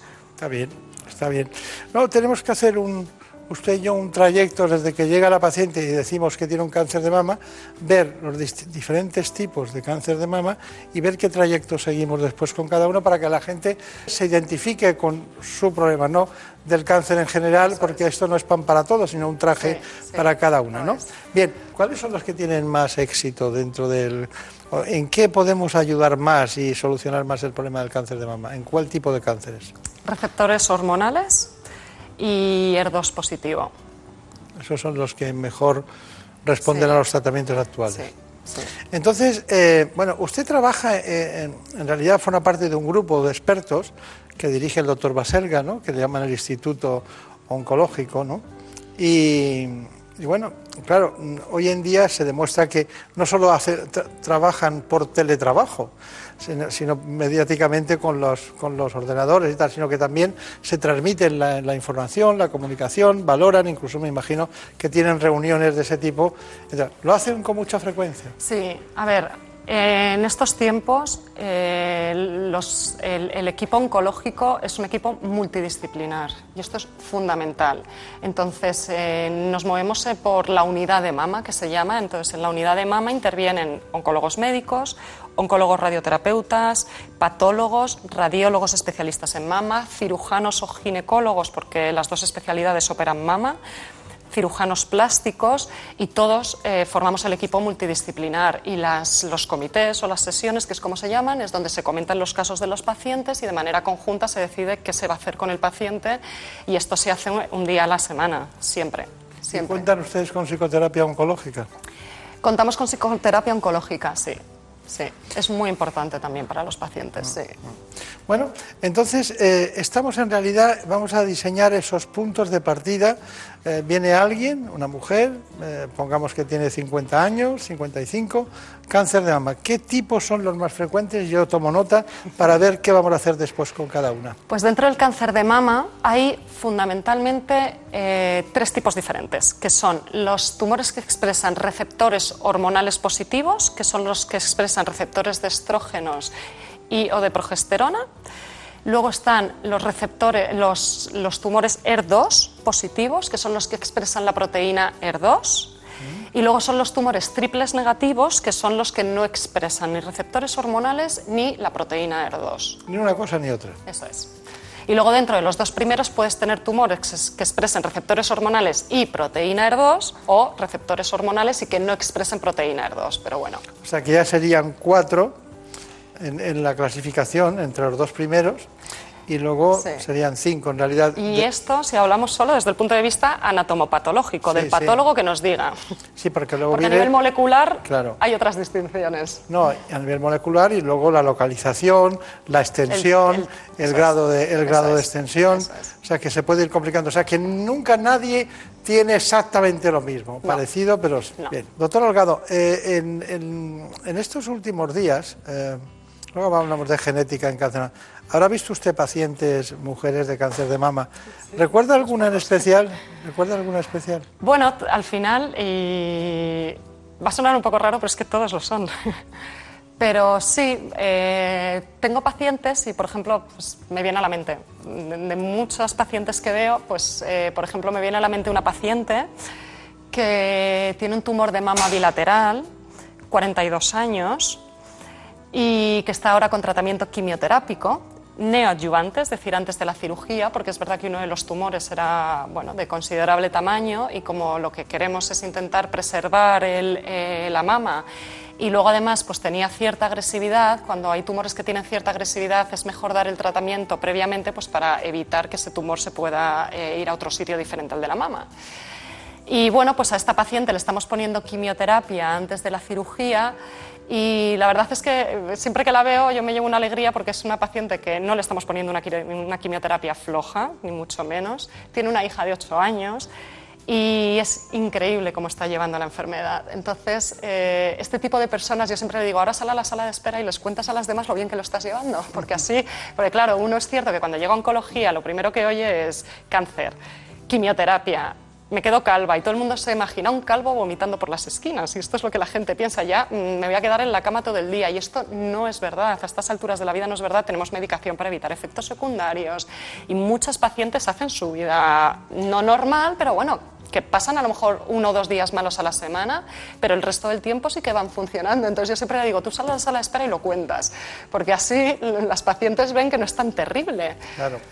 Pero las consecuencias de la quimioterapia, aparte de la, de la caída del, cabello que ustedes intentan controlar y que hay muchos mecanismos de todo tipo, eh, los vómitos, hay, hay, anemia, ¿no? Siempre hay. Hay un poco de anemia, sí que la hay, pero no suele ser el efecto secundario más limitante. El efecto secundario más limitante es que es cierto que a medida que van recibiendo ciclos, las pacientes empiezan con cansancio. Y es un cansancio que no tiene tratamiento, cuando se acaba la quimioterapia se recuperan, pero no tiene tratamiento y claro, esto les afecta su calidad de vida porque eh, todas las mujeres que son activas y demás, pues eh, el no poder hacer su vida habitual, pues lo llevan muy mal. La bajada de defensas, esto es un problema porque hay veces que requiere ingreso y esto pues ya son palabras mayores fundamentalmente. Luego los vómitos se controlan bastante bien porque ahora tenemos mucha medicación para evitarlos, de tal manera que, bueno, eh, sí que pueden estar algo nauseosas, pero es raro que un paciente esté vomitando de manera continua. Y esos son los efectos secundarios más limitantes. ¿Cómo miden ustedes la eficacia de la quimioterapia? Pues depende del contexto. Cuando lo ponemos antes de la cirugía, entre comillas, es sencillo, porque eh, incluso sin prueba de imagen a la exploración tú vas viendo cómo se reduce el tumor.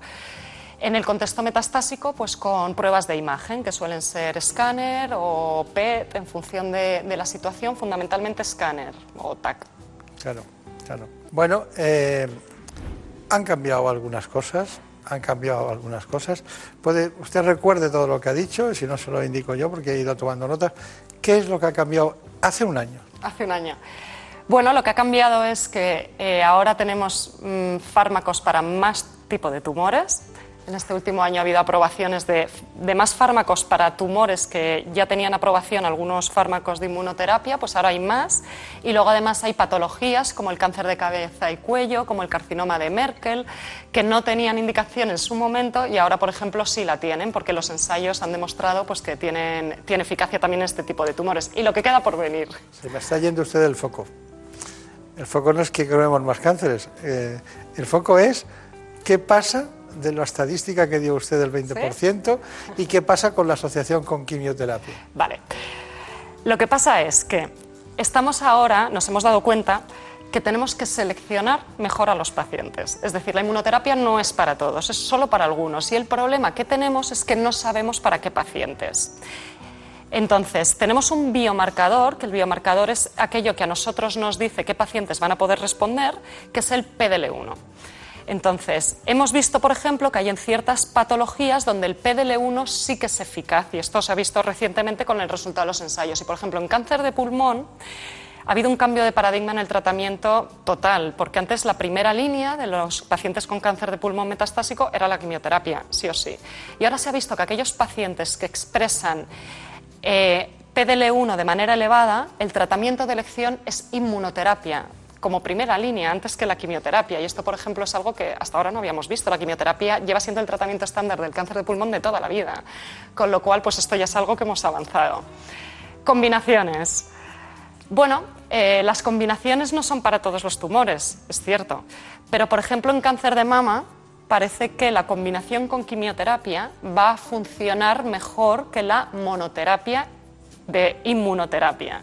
Y digo parece porque es cierto que todavía seguimos dentro de ensayos clínicos en cáncer de mama, pero hace un año hablábamos de los resultados de los ensayos clínicos preliminares, fases 1, y ahora ya hay resultados intermedios de ensayos clínicos fases 3, que tienen muchísimos más pacientes y ya nos están orientando a que, bueno, que posiblemente en cáncer de mama y concretamente triple negativo, la combinación probablemente sí que tenga algo que, que decir ahí.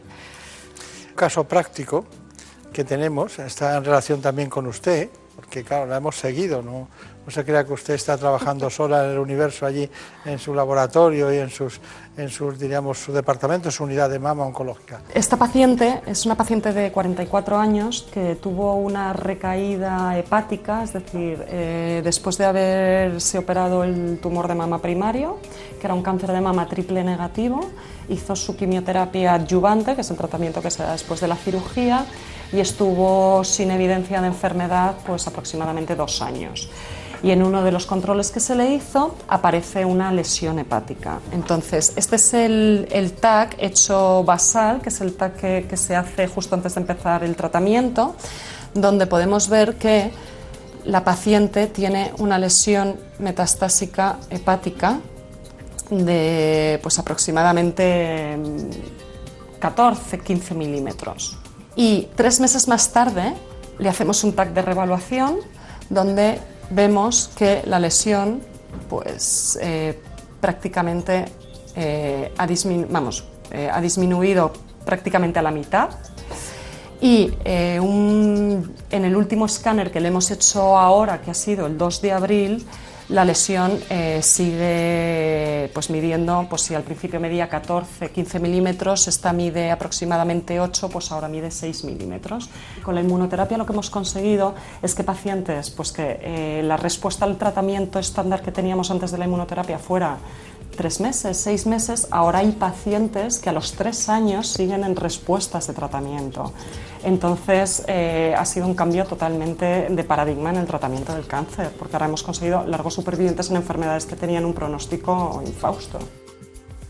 Bueno, es lo que hay, ¿no? Es lo que hay. ¿Qué le es parece? Para ser optimista, Ya. sí que lo es. Pero bueno, hemos, tenemos tres casos eh, los triples negativos, que es el caso del mixto de los dos, tres situaciones. Y una primera es tumores eh, con receptores hormonales positivos, que usted ha matizado que pudieran ser estrógenos o una progesterona, pero vamos, receptores hormonales positivos, cualquiera de las dos hormonalmente. ¿Cuál es el pronóstico de este tipo de pacientes y qué, vida les espera? Brevemente. El pronóstico de, estos pacientes es eh, muy bueno. Estos tumores, en general y con matices, obviamente, eh, son tumores que tienen buen pronóstico, donde las pacientes, cuando eh, se diagnostican en estadios precoces, eh, un porcentaje altísimo, muy superior al 90%, se curan. Cuando son metastásicas, tenemos pacientes que con enfermedad metastásica pueden vivir años, y hablo de años, muchos años, muchos años más de 5 y, aunque parezca poco, eh, incluso algunas hasta 10. Con la ventaja además de que estas pacientes tienen un tratamiento que en muchas ocasiones les puedes evitar o retrasar la quimioterapia, porque al ser receptores hormonales positivos les puedes poner hormonoterapia que siendo un tratamiento que también bueno, pues tiene sus efectos secundarios incómodos, desde luego la calidad de vida de estas pacientes es eh, bastante mejor que cuando tienen que recibir quimioterapia, porque es un tratamiento mucho más tolerable. Con lo cual, muy bueno. Vamos con el segundo, los ER2 positivos. Los ER2 positivos también tienen muy buen pronóstico gracias a los tratamientos que han aparecido. Antes, cuando no había tratamientos dirigidos contra el ER2, el pronóstico de estas pacientes era infausto, porque no había un tratamiento dirigido. Pero desde que existen anticuerpos monoclonales, que en algunas ocasiones los utilizamos solos o en combinación con monoterapia, el pronóstico de estas pacientes también es muy bueno, también se curan un porcentaje altísimo. Bueno, y en los que ni uno ni otro triples negativos, ¿qué pensamos de ellos? Y los triples negativos, pues es otra historia. Los triples negativos son tumores que son bastante más agresivos Además, con el agravante de que no tenemos ningún tratamiento dirigido contra ellos, porque no expresan nada y de hecho lo que se está buscando y se está investigando eh, son fármacos dirigidos contra alteraciones de, dentro de la célula, por así decirlo. ¿Son y el menos frecuentes? son menos frecuentes, sí. ¿Cómo qué porcentaje de cada 100 que cojamos? Un 10 o un 15%, sí. Menos mal. Menos mal, sí. El comportamiento de los cáncer de mama triple negativo se parece un poquito al del cáncer de pulmón, para hacernos una idea. Está bien, está bien. Sí. Cáncer de pulmón y mujer es un tema, ¿eh? Es un temazo. Sí, sí. sí, sí que lo es. Bueno, eh, nosotros nos gustaría recordar en este instante la inmunoterapia oncológica en la que venimos insistiendo mucho en este espacio. A diferencia de los tratamientos tradicionales con quimioterapia y radioterapia que acaban con células sanas y malignas sin distinción, la inmunooncología consigue que el propio sistema inmune del paciente, es decir, sus propias defensas, luchen contra las células tumorales preservándolas sanas. Esto se consigue estimulando el sistema inmune para que reconozca y combata las células cancerosas que han conseguido crecer sin control, apropiándose de los controles inmunitarios. Los nuevos fármacos, como el Nibulomab, bloquean estos controles y hacen reconocibles las células cancerosas para que nuestras propias defensas puedan atacar y destruir los tumores cancerosos sin más ayuda externa. Además, la inmunoterapia tiene muchos menos efectos secundarios que la quimioterapia o la radioterapia, aunque pueden producirse reacciones cutáneas que son similares a una reacción alérgica o problemas del sistema endocrino. El objetivo de esta nueva era en el tratamiento del cáncer es múltiple. Disminuir las muertes, mejorar la supervivencia de los pacientes a largo plazo y mejorar su calidad de vida en todos los estadios de la enfermedad.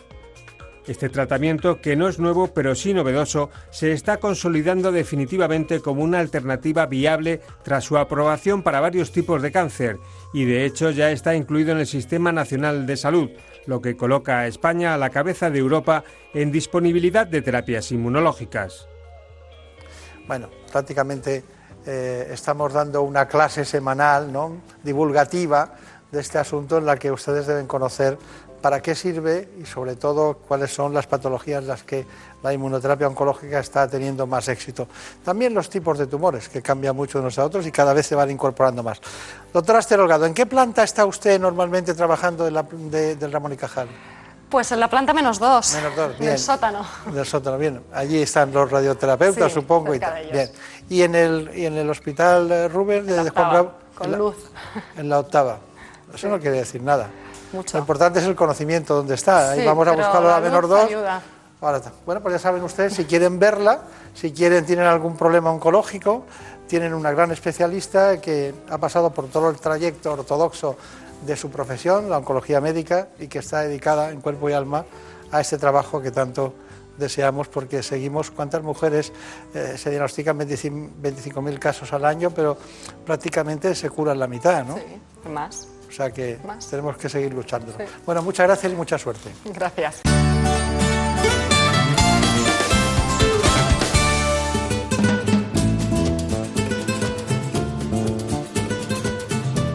Ha llegado el momento de conocer lo que publican nuestros compañeros de La Razón en ese suplemento de A tu Salud.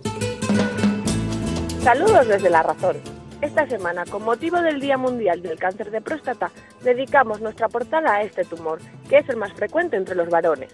Los expertos nos hablan de las novedades terapéuticas y sobre la controversia en el uso del PSA como marcador de diagnóstico precoz. Y entrevistamos al pediatra Fernando Zárate, que acaba de poner en marcha el programa escolar de salud cardiovascular, que pretende servir de herramienta para detectar a tiempo el exceso de peso infantil. Además, hablamos de la terapia de protones, que llegará a España a principios del próximo año gracias a la creación del primer centro de protonterapia de nuestro país. Y con motivo del 40 aniversario de la Clínica de la Luz, hacemos un repaso de todos los avances que ha vivido nuestra sanidad en estas últimas décadas.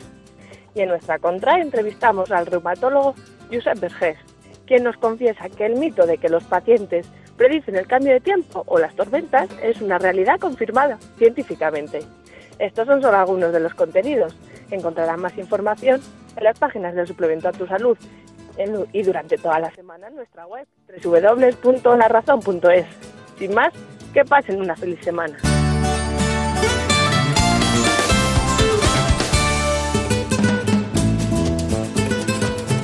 Ha llegado el momento más ilustrado en el ámbito del conocimiento de la sanidad y la salud pública en España. Viene de la mano del Global, Gaceta Médica. Si quieren ustedes estar bien de salud y además saber lo que pasa en el ámbito sanitario, tiene la palabra, se la damos en este instante, Santiago de Quiroga. Comenzamos con el repaso de la actualidad sanitaria, dosis iguales de política sanitaria y de avance con la medicina. El Global nos cuenta a propósito de la nueva consejera de Sanidad Universal, que es eh, Carmen Montón, y nos explica en sus páginas de política que el copago, la universalidad y la dependencia copan los primeros ocho minutos de la ya ministra Montón. Evidentemente, el sector, como no puede ser de otra forma, le ofrece diálogo a la nueva ministra, ya que a todos nos iría muy bien, obviamente, que tuviera muchos éxitos. En la toma de posesión, Carmen Montón, pues según Gaceta Médica nos cuenta que trajo bajo el brazo la agenda de reformas de la Generalitat. Y también Gaceta Médica nos cuenta que la medicina vuelve a sanidad, ya que desde Bernat Soria ningún ministro de Sanidad posterior había estado ligado a la medicina. Nos cuentan también Gaceta América que María Jesús Montero, la que fuera consejera de Sanidad de la Junta de Andalucía, pues recibe la cartera, como ya todos saben, de eh, Hacienda, con la vista puesta en los presupuestos de 2019. Es un hecho interesante que por primera vez en la historia dos exconsejeras de Sanidad comparten Consejo de Ministros. Gaceta América profundiza en el decálogo de las tareas pendientes que ya están en la mesa de la ministra y eh, las detalla una a una. No se las contaré todas, pero les diré que entre otras está el Real Decreto de Troncalidad que reconoce a las nuevas especialidades con urgencia, valga la redundancia, los urgenciólogos y también los infectólogos que reclaman dejar de ser sin papeles y tener su especialidad. Veremos si ahora se puede conseguir. Y por supuesto el Plan Nacional de ese decálogo de Medicina Genómica. De esto les tengo que contar que ha sido el congreso más importante mundial en oncología, que es el de la Asociación Americana de Oncología, y que la inmunoterapia en cáncer de pulmón vuelve a ser la estrella. Precisamente es uno de esos 10 asuntos que tiene la ministra sobre la mesa, el plan de medicina genómica, que viene además a consecuencia de una iniciativa del Grupo Popular y del Grupo Socialista desde el Senado que acabará en el Consejo Interterritorial. Por tanto, tendremos este año, se espera, y así se espera por todo el sector, un plan de medicina genómica que atienda las necesidades de los oncólogos y de los pacientes. Y nos despedimos con una noticia muy interesante sobre la simplicidad, equidad e inmediatez, que son los retos para abordar la hepatitis C. Recordar que España ha liderado en el mundo la erradicación de esta infección vírica y que ya cuenta con 100.000 pacientes que se han beneficiado de los tratamientos antirretrovirales, en este caso, para la suerte de todos, de la sociedad y de ellos mismos. Y esto ha sido todo. Sean felices. Hasta la semana que viene. En buenas manos. Que viajar a la luna sería real. Pones todo al revés. Cuando besas mi frente y descubro por qué ya no puedo inventarlo. Siento que bailo por primera vez. Eres el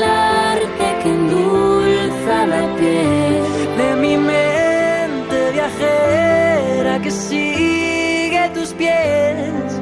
Siento que bailo por primera vez junto a ti. Así, así hay que tratar a aquellas personas que están frente a nosotros y padecen esas enfermedades de las que se curan la mitad. Me refiero en este caso al cáncer. Hoy está con nosotros el director del Medical Oncology Department del Ramón y Cajal, el doctor Alfredo Carrato. creando una nueva ciudad. Vamos a hablar del cáncer que tiene mayor patología con mortalidad en hombres y mujeres. Me refiero al cáncer de colon. Mi. ¿Cuántas gentes se salvan ahora y cuántas morían entonces porque no teníamos los conocimientos actuales? En ese trayecto de pérdidas también hay beneficios, aprendizaje que hacen los expertos y que conocen gracias a la investigación clínica y a los estudios que realizan. También la investigación más básica sobre medicamentos nos lleva a mejores tratamientos. Así que antes de hablar con el doctor Alfredo Carrato, vayamos en esta mañana a conocer mejor este asunto, cáncer de colon y otros cánceres, con este informe. Cada año se detectan en España cerca de 250.000 nuevos casos de cáncer, una enfermedad que se debe a múltiples causas, a una combinación de factores genéticos y ambientales. Y es en la actualidad la patología con mayor mortalidad en hombres y la segunda en mujeres, por detrás de las enfermedades cardiovasculares. Según datos recientes de la Sociedad Española de Oncología Médica, en las próximas décadas la incidencia del cáncer podría aumentar un 70% y una de cada dos personas podría sufrir la enfermedad. Los más frecuentes por tipo de tumor son el cáncer colorectal, de próstata, de pulmón, de mama y de vejiga. A pesar de que cada vez se producen más avances en la investigación, las cifras de mortalidad siguen siendo altas, lo que supone un auténtico reto para el Sistema Nacional de Salud. Los expertos insisten en que más del 40% de los casos de cáncer se podría prevenir. Por eso es importante controlar los factores de riesgo como el tabaco, el alcohol o la obesidad, claves para ganar la batalla a la enfermedad. Pues sí, eso es lo que vamos a hacer hoy en este espacio en el que vamos a tratar el cáncer más frecuente cuando se igualan los sexos de hombres y mujeres. Es el cáncer de colon. El cáncer de colon que nos lleva a una gran preocupación del Sistema Nacional de Salud, porque según datos que manejamos en los últimos tiempos estamos hablando de una incidencia económica muy importante en nuestro país. Más de 7.000 millones de euros se gasta el Estado en este asunto. Bueno, lo cierto es que eh, está con nosotros el profesor, como se ha dicho ya, Alfredo Carrato, que es catedrático concretamente oncología médica y trabaja en el Hospital Ramón y Cajal de Madrid. Bueno, dígame una cosa, además usted eh, mm, dirige eh, un centro de investigación muy importante, ¿no? ¿Cómo, ¿Cómo se llama concretamente? Sí, es el Instituto Ramón y Cajal de Investigación Sanitaria, que es un consorcio del Hospital Universitario Ramón y Cajal con las universidades de Alcalá, Autónoma y Complutense. Está bien, está bien. Bueno, eh, concretamente cuando hablamos de cáncer de colon, eh, estamos hablando, como hemos dicho, el, más frecuente en hombres y mujeres. El colon es un marco, ¿no? Es un auténtico marco. y hay una parte que nosotros llamamos derecha y otra izquierda, ¿no? Eh, con una abertura, y por eso es un marco de un cuadro, pero le falta una parte, ¿no?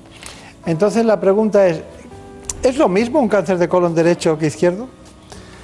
Pues no, no es lo mismo. El tubo digestivo tiene eh, un origen diferente en el lado derecho que en el lado izquierdo a nivel del embrión y también está sometido el lado derecho a una serie de elementos distintos que en el lado izquierdo. Por ejemplo, los ácidos biliares llegan con muchísima mayor concentración, 10 veces más en el lado derecho, eh, pues los pólipos son distintos en el lado derecho, que son cerrados, que en el lado izquierdo, eh, la flora bacteriana del lado derecho es totalmente diferente a la del lado izquierdo, y todo esto hace que molecularmente los tumores del lado derecho sean diferentes a los del lado izquierdo. Eh, ¿cuándo, ¿Cuándo es quirúrgico un cáncer de colon?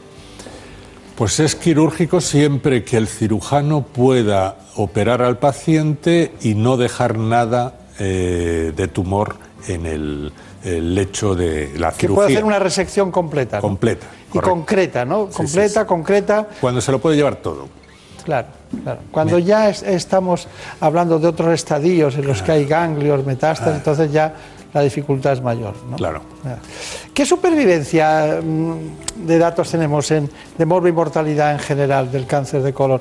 Claro que no es lo mismo uno del principio Claro. que uno que es el pero ¿qué, qué supervivencia tenemos para que Bueno, pues en, en nuestro eh, medio, pues el cáncer colorectal es el más frecuente en eh, la población porque tiene una incidencia muy parecida en hombres y en mujeres y sumando ambas cifras resulta pues que tenemos por encima de 36.000 casos anuales. Esto es un- una cifra que tenemos que intentar que si seguimos diagnosticando sean con un estadio más bajo, que sean más curable y la supervivencia global, tanto de los estadios eh, más precoces como de los avanzados, toda conjunta, pues podemos decir que está alrededor del 60%, es decir, un 60% de los casos se curan. ¿Qué, qué, qué alimento de los que utilizamos diariamente quitaría usted para ayudar a que hubiera menos cáncer de colon? Por ejemplo, lo digo porque que- no es que quiera condicionarle la respuesta, pero me llama la atención el hecho de, de que las personas que toman menos carne, menos elementos, diríamos, eh, menos eh, aminas o purinas o elementos de ese tipo que están en las proteínas, pues parece que tienen menos. Sí, es cierto, la dieta muy rica en carnes eh, con grasas animales y muy eh, hecha en la barbacoa o en la plancha, pues está muy rica, pero desgraciadamente tiene muchos carcinógenos que pueden provocar eh, mayor incidencia de cáncer de colon. Tuvo lugar un simposio, creo, ¿no? Que siempre hacen ustedes periódicamente, ¿cada cuánto tiempo? Es anual y esta ha sido la edición número 14. 14.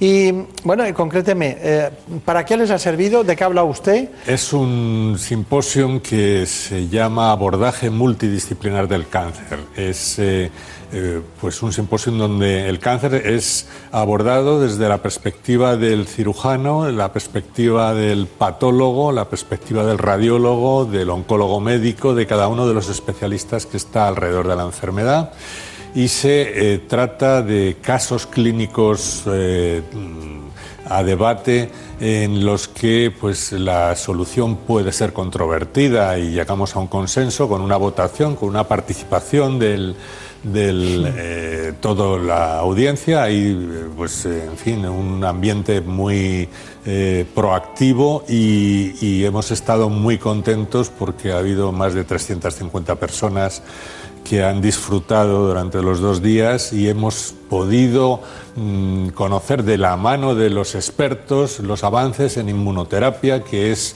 pues un cuarto poder, como la prensa o la radio o la televisión es el cuarto poder en el Estado, pues la inmunoterapia es, además de la cirugía, de la radioterapia y de la quimioterapia, el cuarto poder que estamos eh, desarrollando en la lucha contra el cáncer. Es una manera de contarlo que es muy propicia porque tenemos que seguir hablando con usted y con otros expertos sobre este tema de la inmunoterapia que a mí me ha sorprendido mucho. De hecho, me sorprende que tengamos que esperar tanto para poderla utilizar, ¿no? Que hay que esperar, seguir todas las fases, ¿no?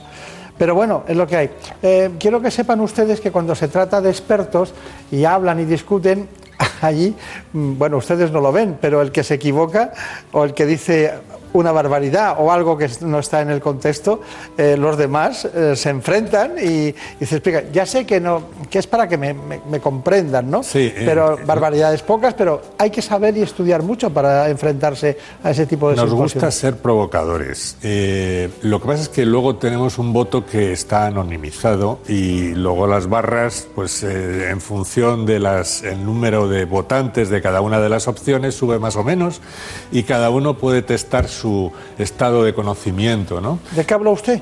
Eh, pues oh, yo he estado durante todo el simposium y bueno, la inmunoterapia es algo que me resulta especialmente atractivo. La biopsia líquida es también otra herramienta que está actualmente en auge porque nos permite conocer las características del tumor en tiempo real y como la vida de los pacientes con cáncer es cada vez más larga, que tenemos supervivientes con cáncer que tienen pues 5, 10, 15 años con el mismo tumor, el tumor va evolucionando y no, no se parece en nada al que tenía al principio, necesitamos, en vez de biopsiar de nuevo el tumor, pues obtener una muestra de sangre donde está el, eh, en fin, eh, la, imagen, eh, Las la, información que estamos buscando. Claro, claro, claro. Pues está con ustedes como nosotros. Nosotros también estamos con la medicina personalizada, eh, concretamente estamos con la biopsia líquida y luego, por supuesto, estamos con la inmunoterapia, porque es donde hay que estar en este momento. Claro que muchas personas en el lenguaje divulgativo y en el lenguaje de la relación médico-paciente no puedes avanzar demasiado en esos conceptos porque habría que estudiar, básicamente. ¿no? Es que además los pacientes de, de cáncer preguntarían cada segundo cosas diferentes. Siempre se quedan con una cierta insatisfacción porque están en un mundo eh, que no conocen, ¿no? Sí. Es decir, es un poco como el tiempo cuando no sabes si va a llover o vamos a tener que sol o no. Es una sensación muy extraña. Bueno, es, es legítimo y normal. Me ha llamado mucho la atención que además de la cirugía y concretamente la radioterapia, la quimioterapia, usted esté tan ilusionado con ese cuarto poder que es la inmuno- inmunoterapia oncológica. Bueno, de todas maneras, antes este informe relación con el cáncer de colon. El cáncer de colon es ya el tumor maligno de mayor incidencia en España. Cada año se diagnostican más de 30.000 nuevos casos y es la segunda causa de muerte por cáncer en nuestro país por detrás del de pulmón. Hasta un tercio de los casos de cáncer de colon tiene un componente familiar o hereditario. Por sexos es el tercero más común en hombres y en cambio en mujeres ocupa la segunda posición. Pero además la edad es un factor de riesgo fundamental. Por ello, la prevención debe empezar hacia los 50 años mediante las pruebas diagnósticas oportunas como la colonoscopia o el test de sangre oculta en heces. Estos programas de detección precoz son fundamentales, ya que más del 90% de los casos se puede curar si se detecta a tiempo. Los expertos recuerdan que para prevenirlo es fundamental llevar una dieta sana y equilibrada y evitar el sedentarismo y el tabaco. Eh, No hay que preguntarse en qué cánceres influye el Todos. tabaco, sino en cuáles no influye, ¿no? Pero bueno, porque son todos, ¿no? En general. Bueno, ¿y qué, y qué hacemos? Ya sabemos que el cáncer de colon eh, no es lo mismo el derecho que el izquierdo, eh, las proporciones son 70-30, ¿no? Cargando más las tintas en el lado izquierdo, pero hay un tema, un asunto muy, muy importante, es que aparte que la malignidad puede ser parecida, eh, el 60% eh, son los que todavía tenemos dificultades, ¿no? Eh, estamos en mitad mitad, pero ya se curan el 60 la mortalidad. Pero ¿qué pasa con el cáncer metastásico de colon? Bueno, el cáncer metastásico es el estadio más avanzado de la enfermedad que todavía tiene posibilidades de curación. Para que nos hagamos una idea, eh, un 20-25% de los cánceres de colon metastásicos se diagnostican de primera, eh, vamos, de, primer diagnóstico. Es decir, que si nosotros tuviésemos los programas de cribado eh, implementados en todo el país, esa cifra se reduciría de manera drástica.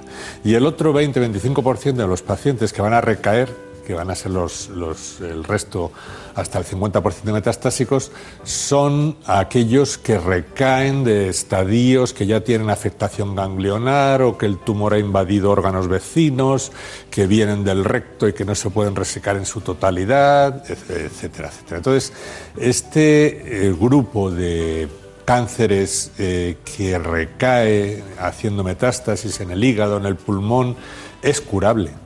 Es curable gracias a que tenemos buenos fármacos que son capaces de reducir el tamaño de las metástasis y buenos cirujanos que son capaces de operar tanto el tumor primario como las metástasis.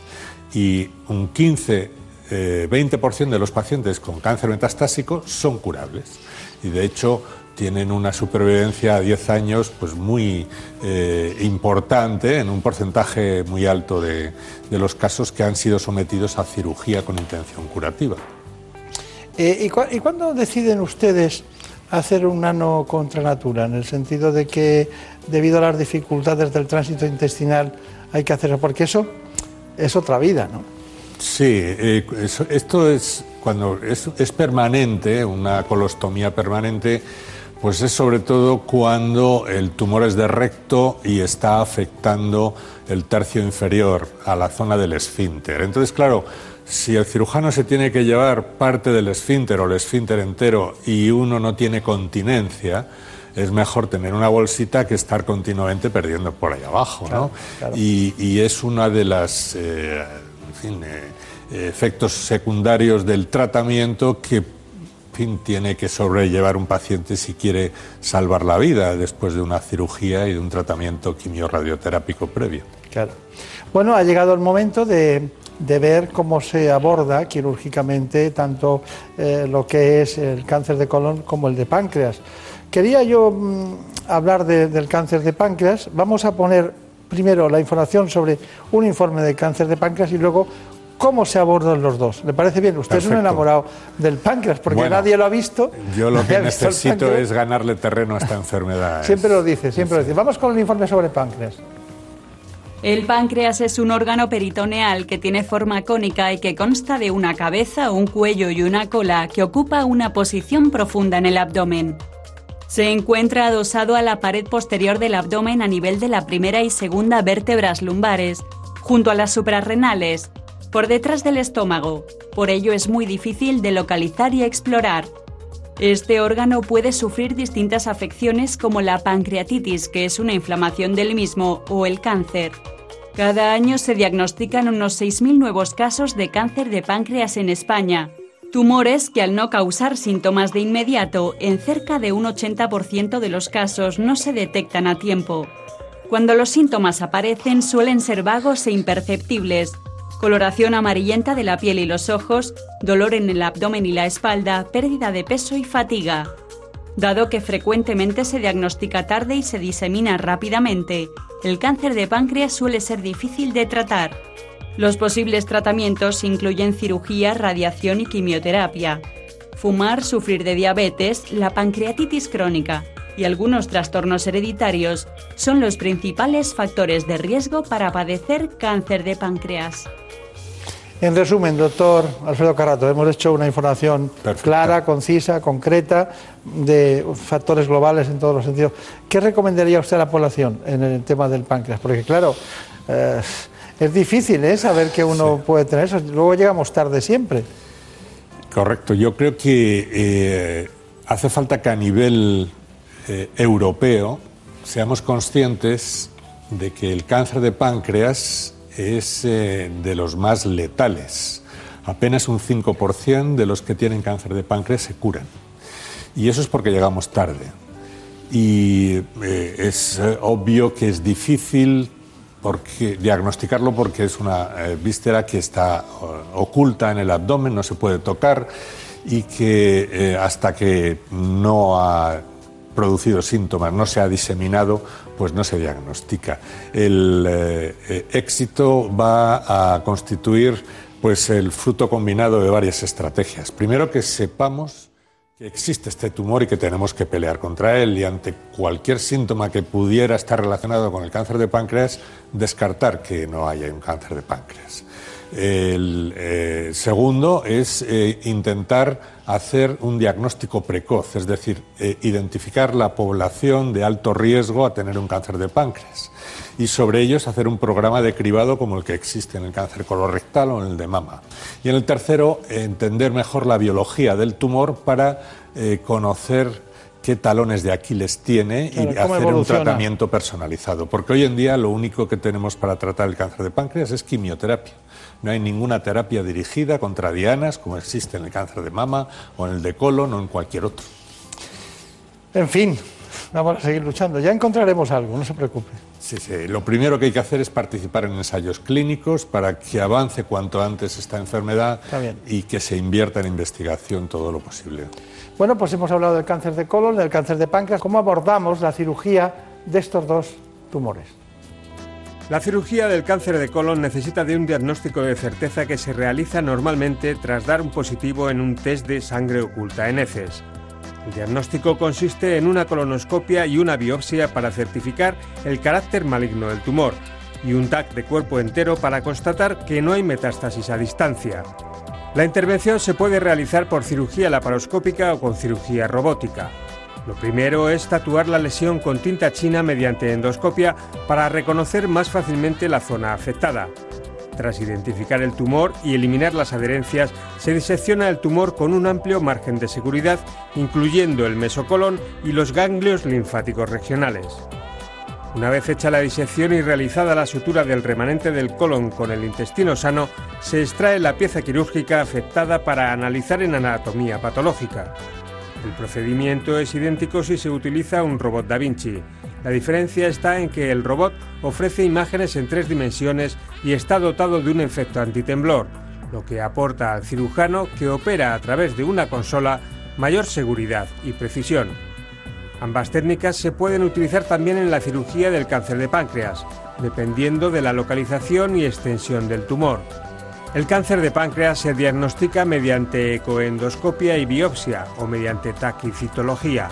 Después de la cirugía, se aconseja un tratamiento complementario quimioterápico durante al menos seis meses para disminuir las posibilidades de recidiva tumoral.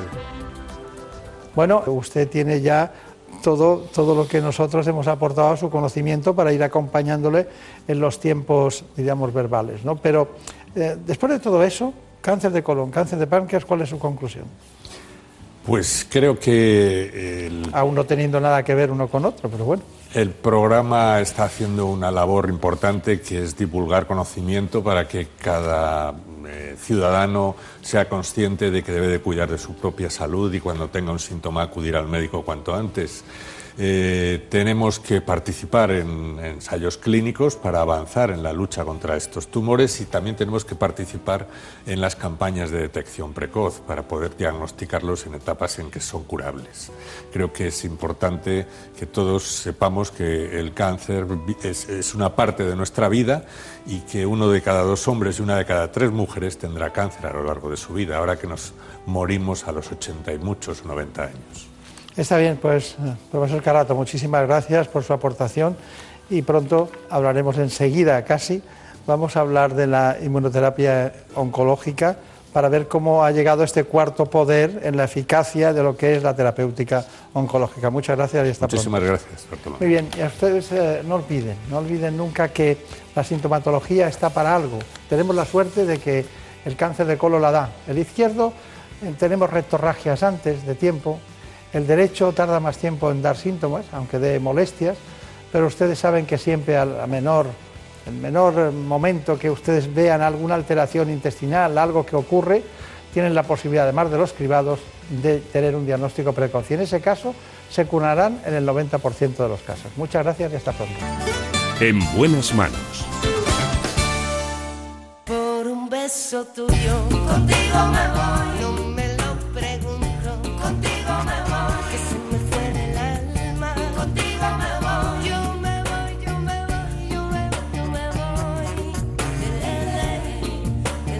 Nos vamos. Todo ha sido posible gracias a los contenidos del programa ¿Qué me pasa, doctor? que se emitirá en un rato, concretamente en un rato ya prácticamente, en la sexta. ¿Qué me pasa, doctor? Allí les espero. Me cambio de sitio y estoy con todos ustedes en televisión en unos instantes. A las ocho y media de la mañana. La producción siempre corre de la mano de Marta López Llorente. Por un beso beso tuyo, contigo me voy. No juegues conmigo. El lujo, el lujo de realización ha sido uno de los grandes, Nacho García. Por un beso tuyo, contigo me voy. No me lo pregunto, contigo me voy. Que se me fue del alma. El único realizador que va por delante del presentador. Pon esto, pon lo otro, así vamos bien. Sigue. Menos mal que el conocimiento también está en la medicina.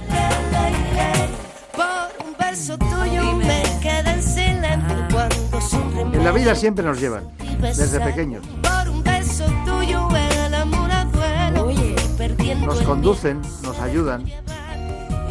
Nacho García, muchas gracias. Tu boca loca me quiso. Les dejamos. Seguiremos como siempre aquí todas las semanas para hablarles de salud. Por un beso tuyo, contigo me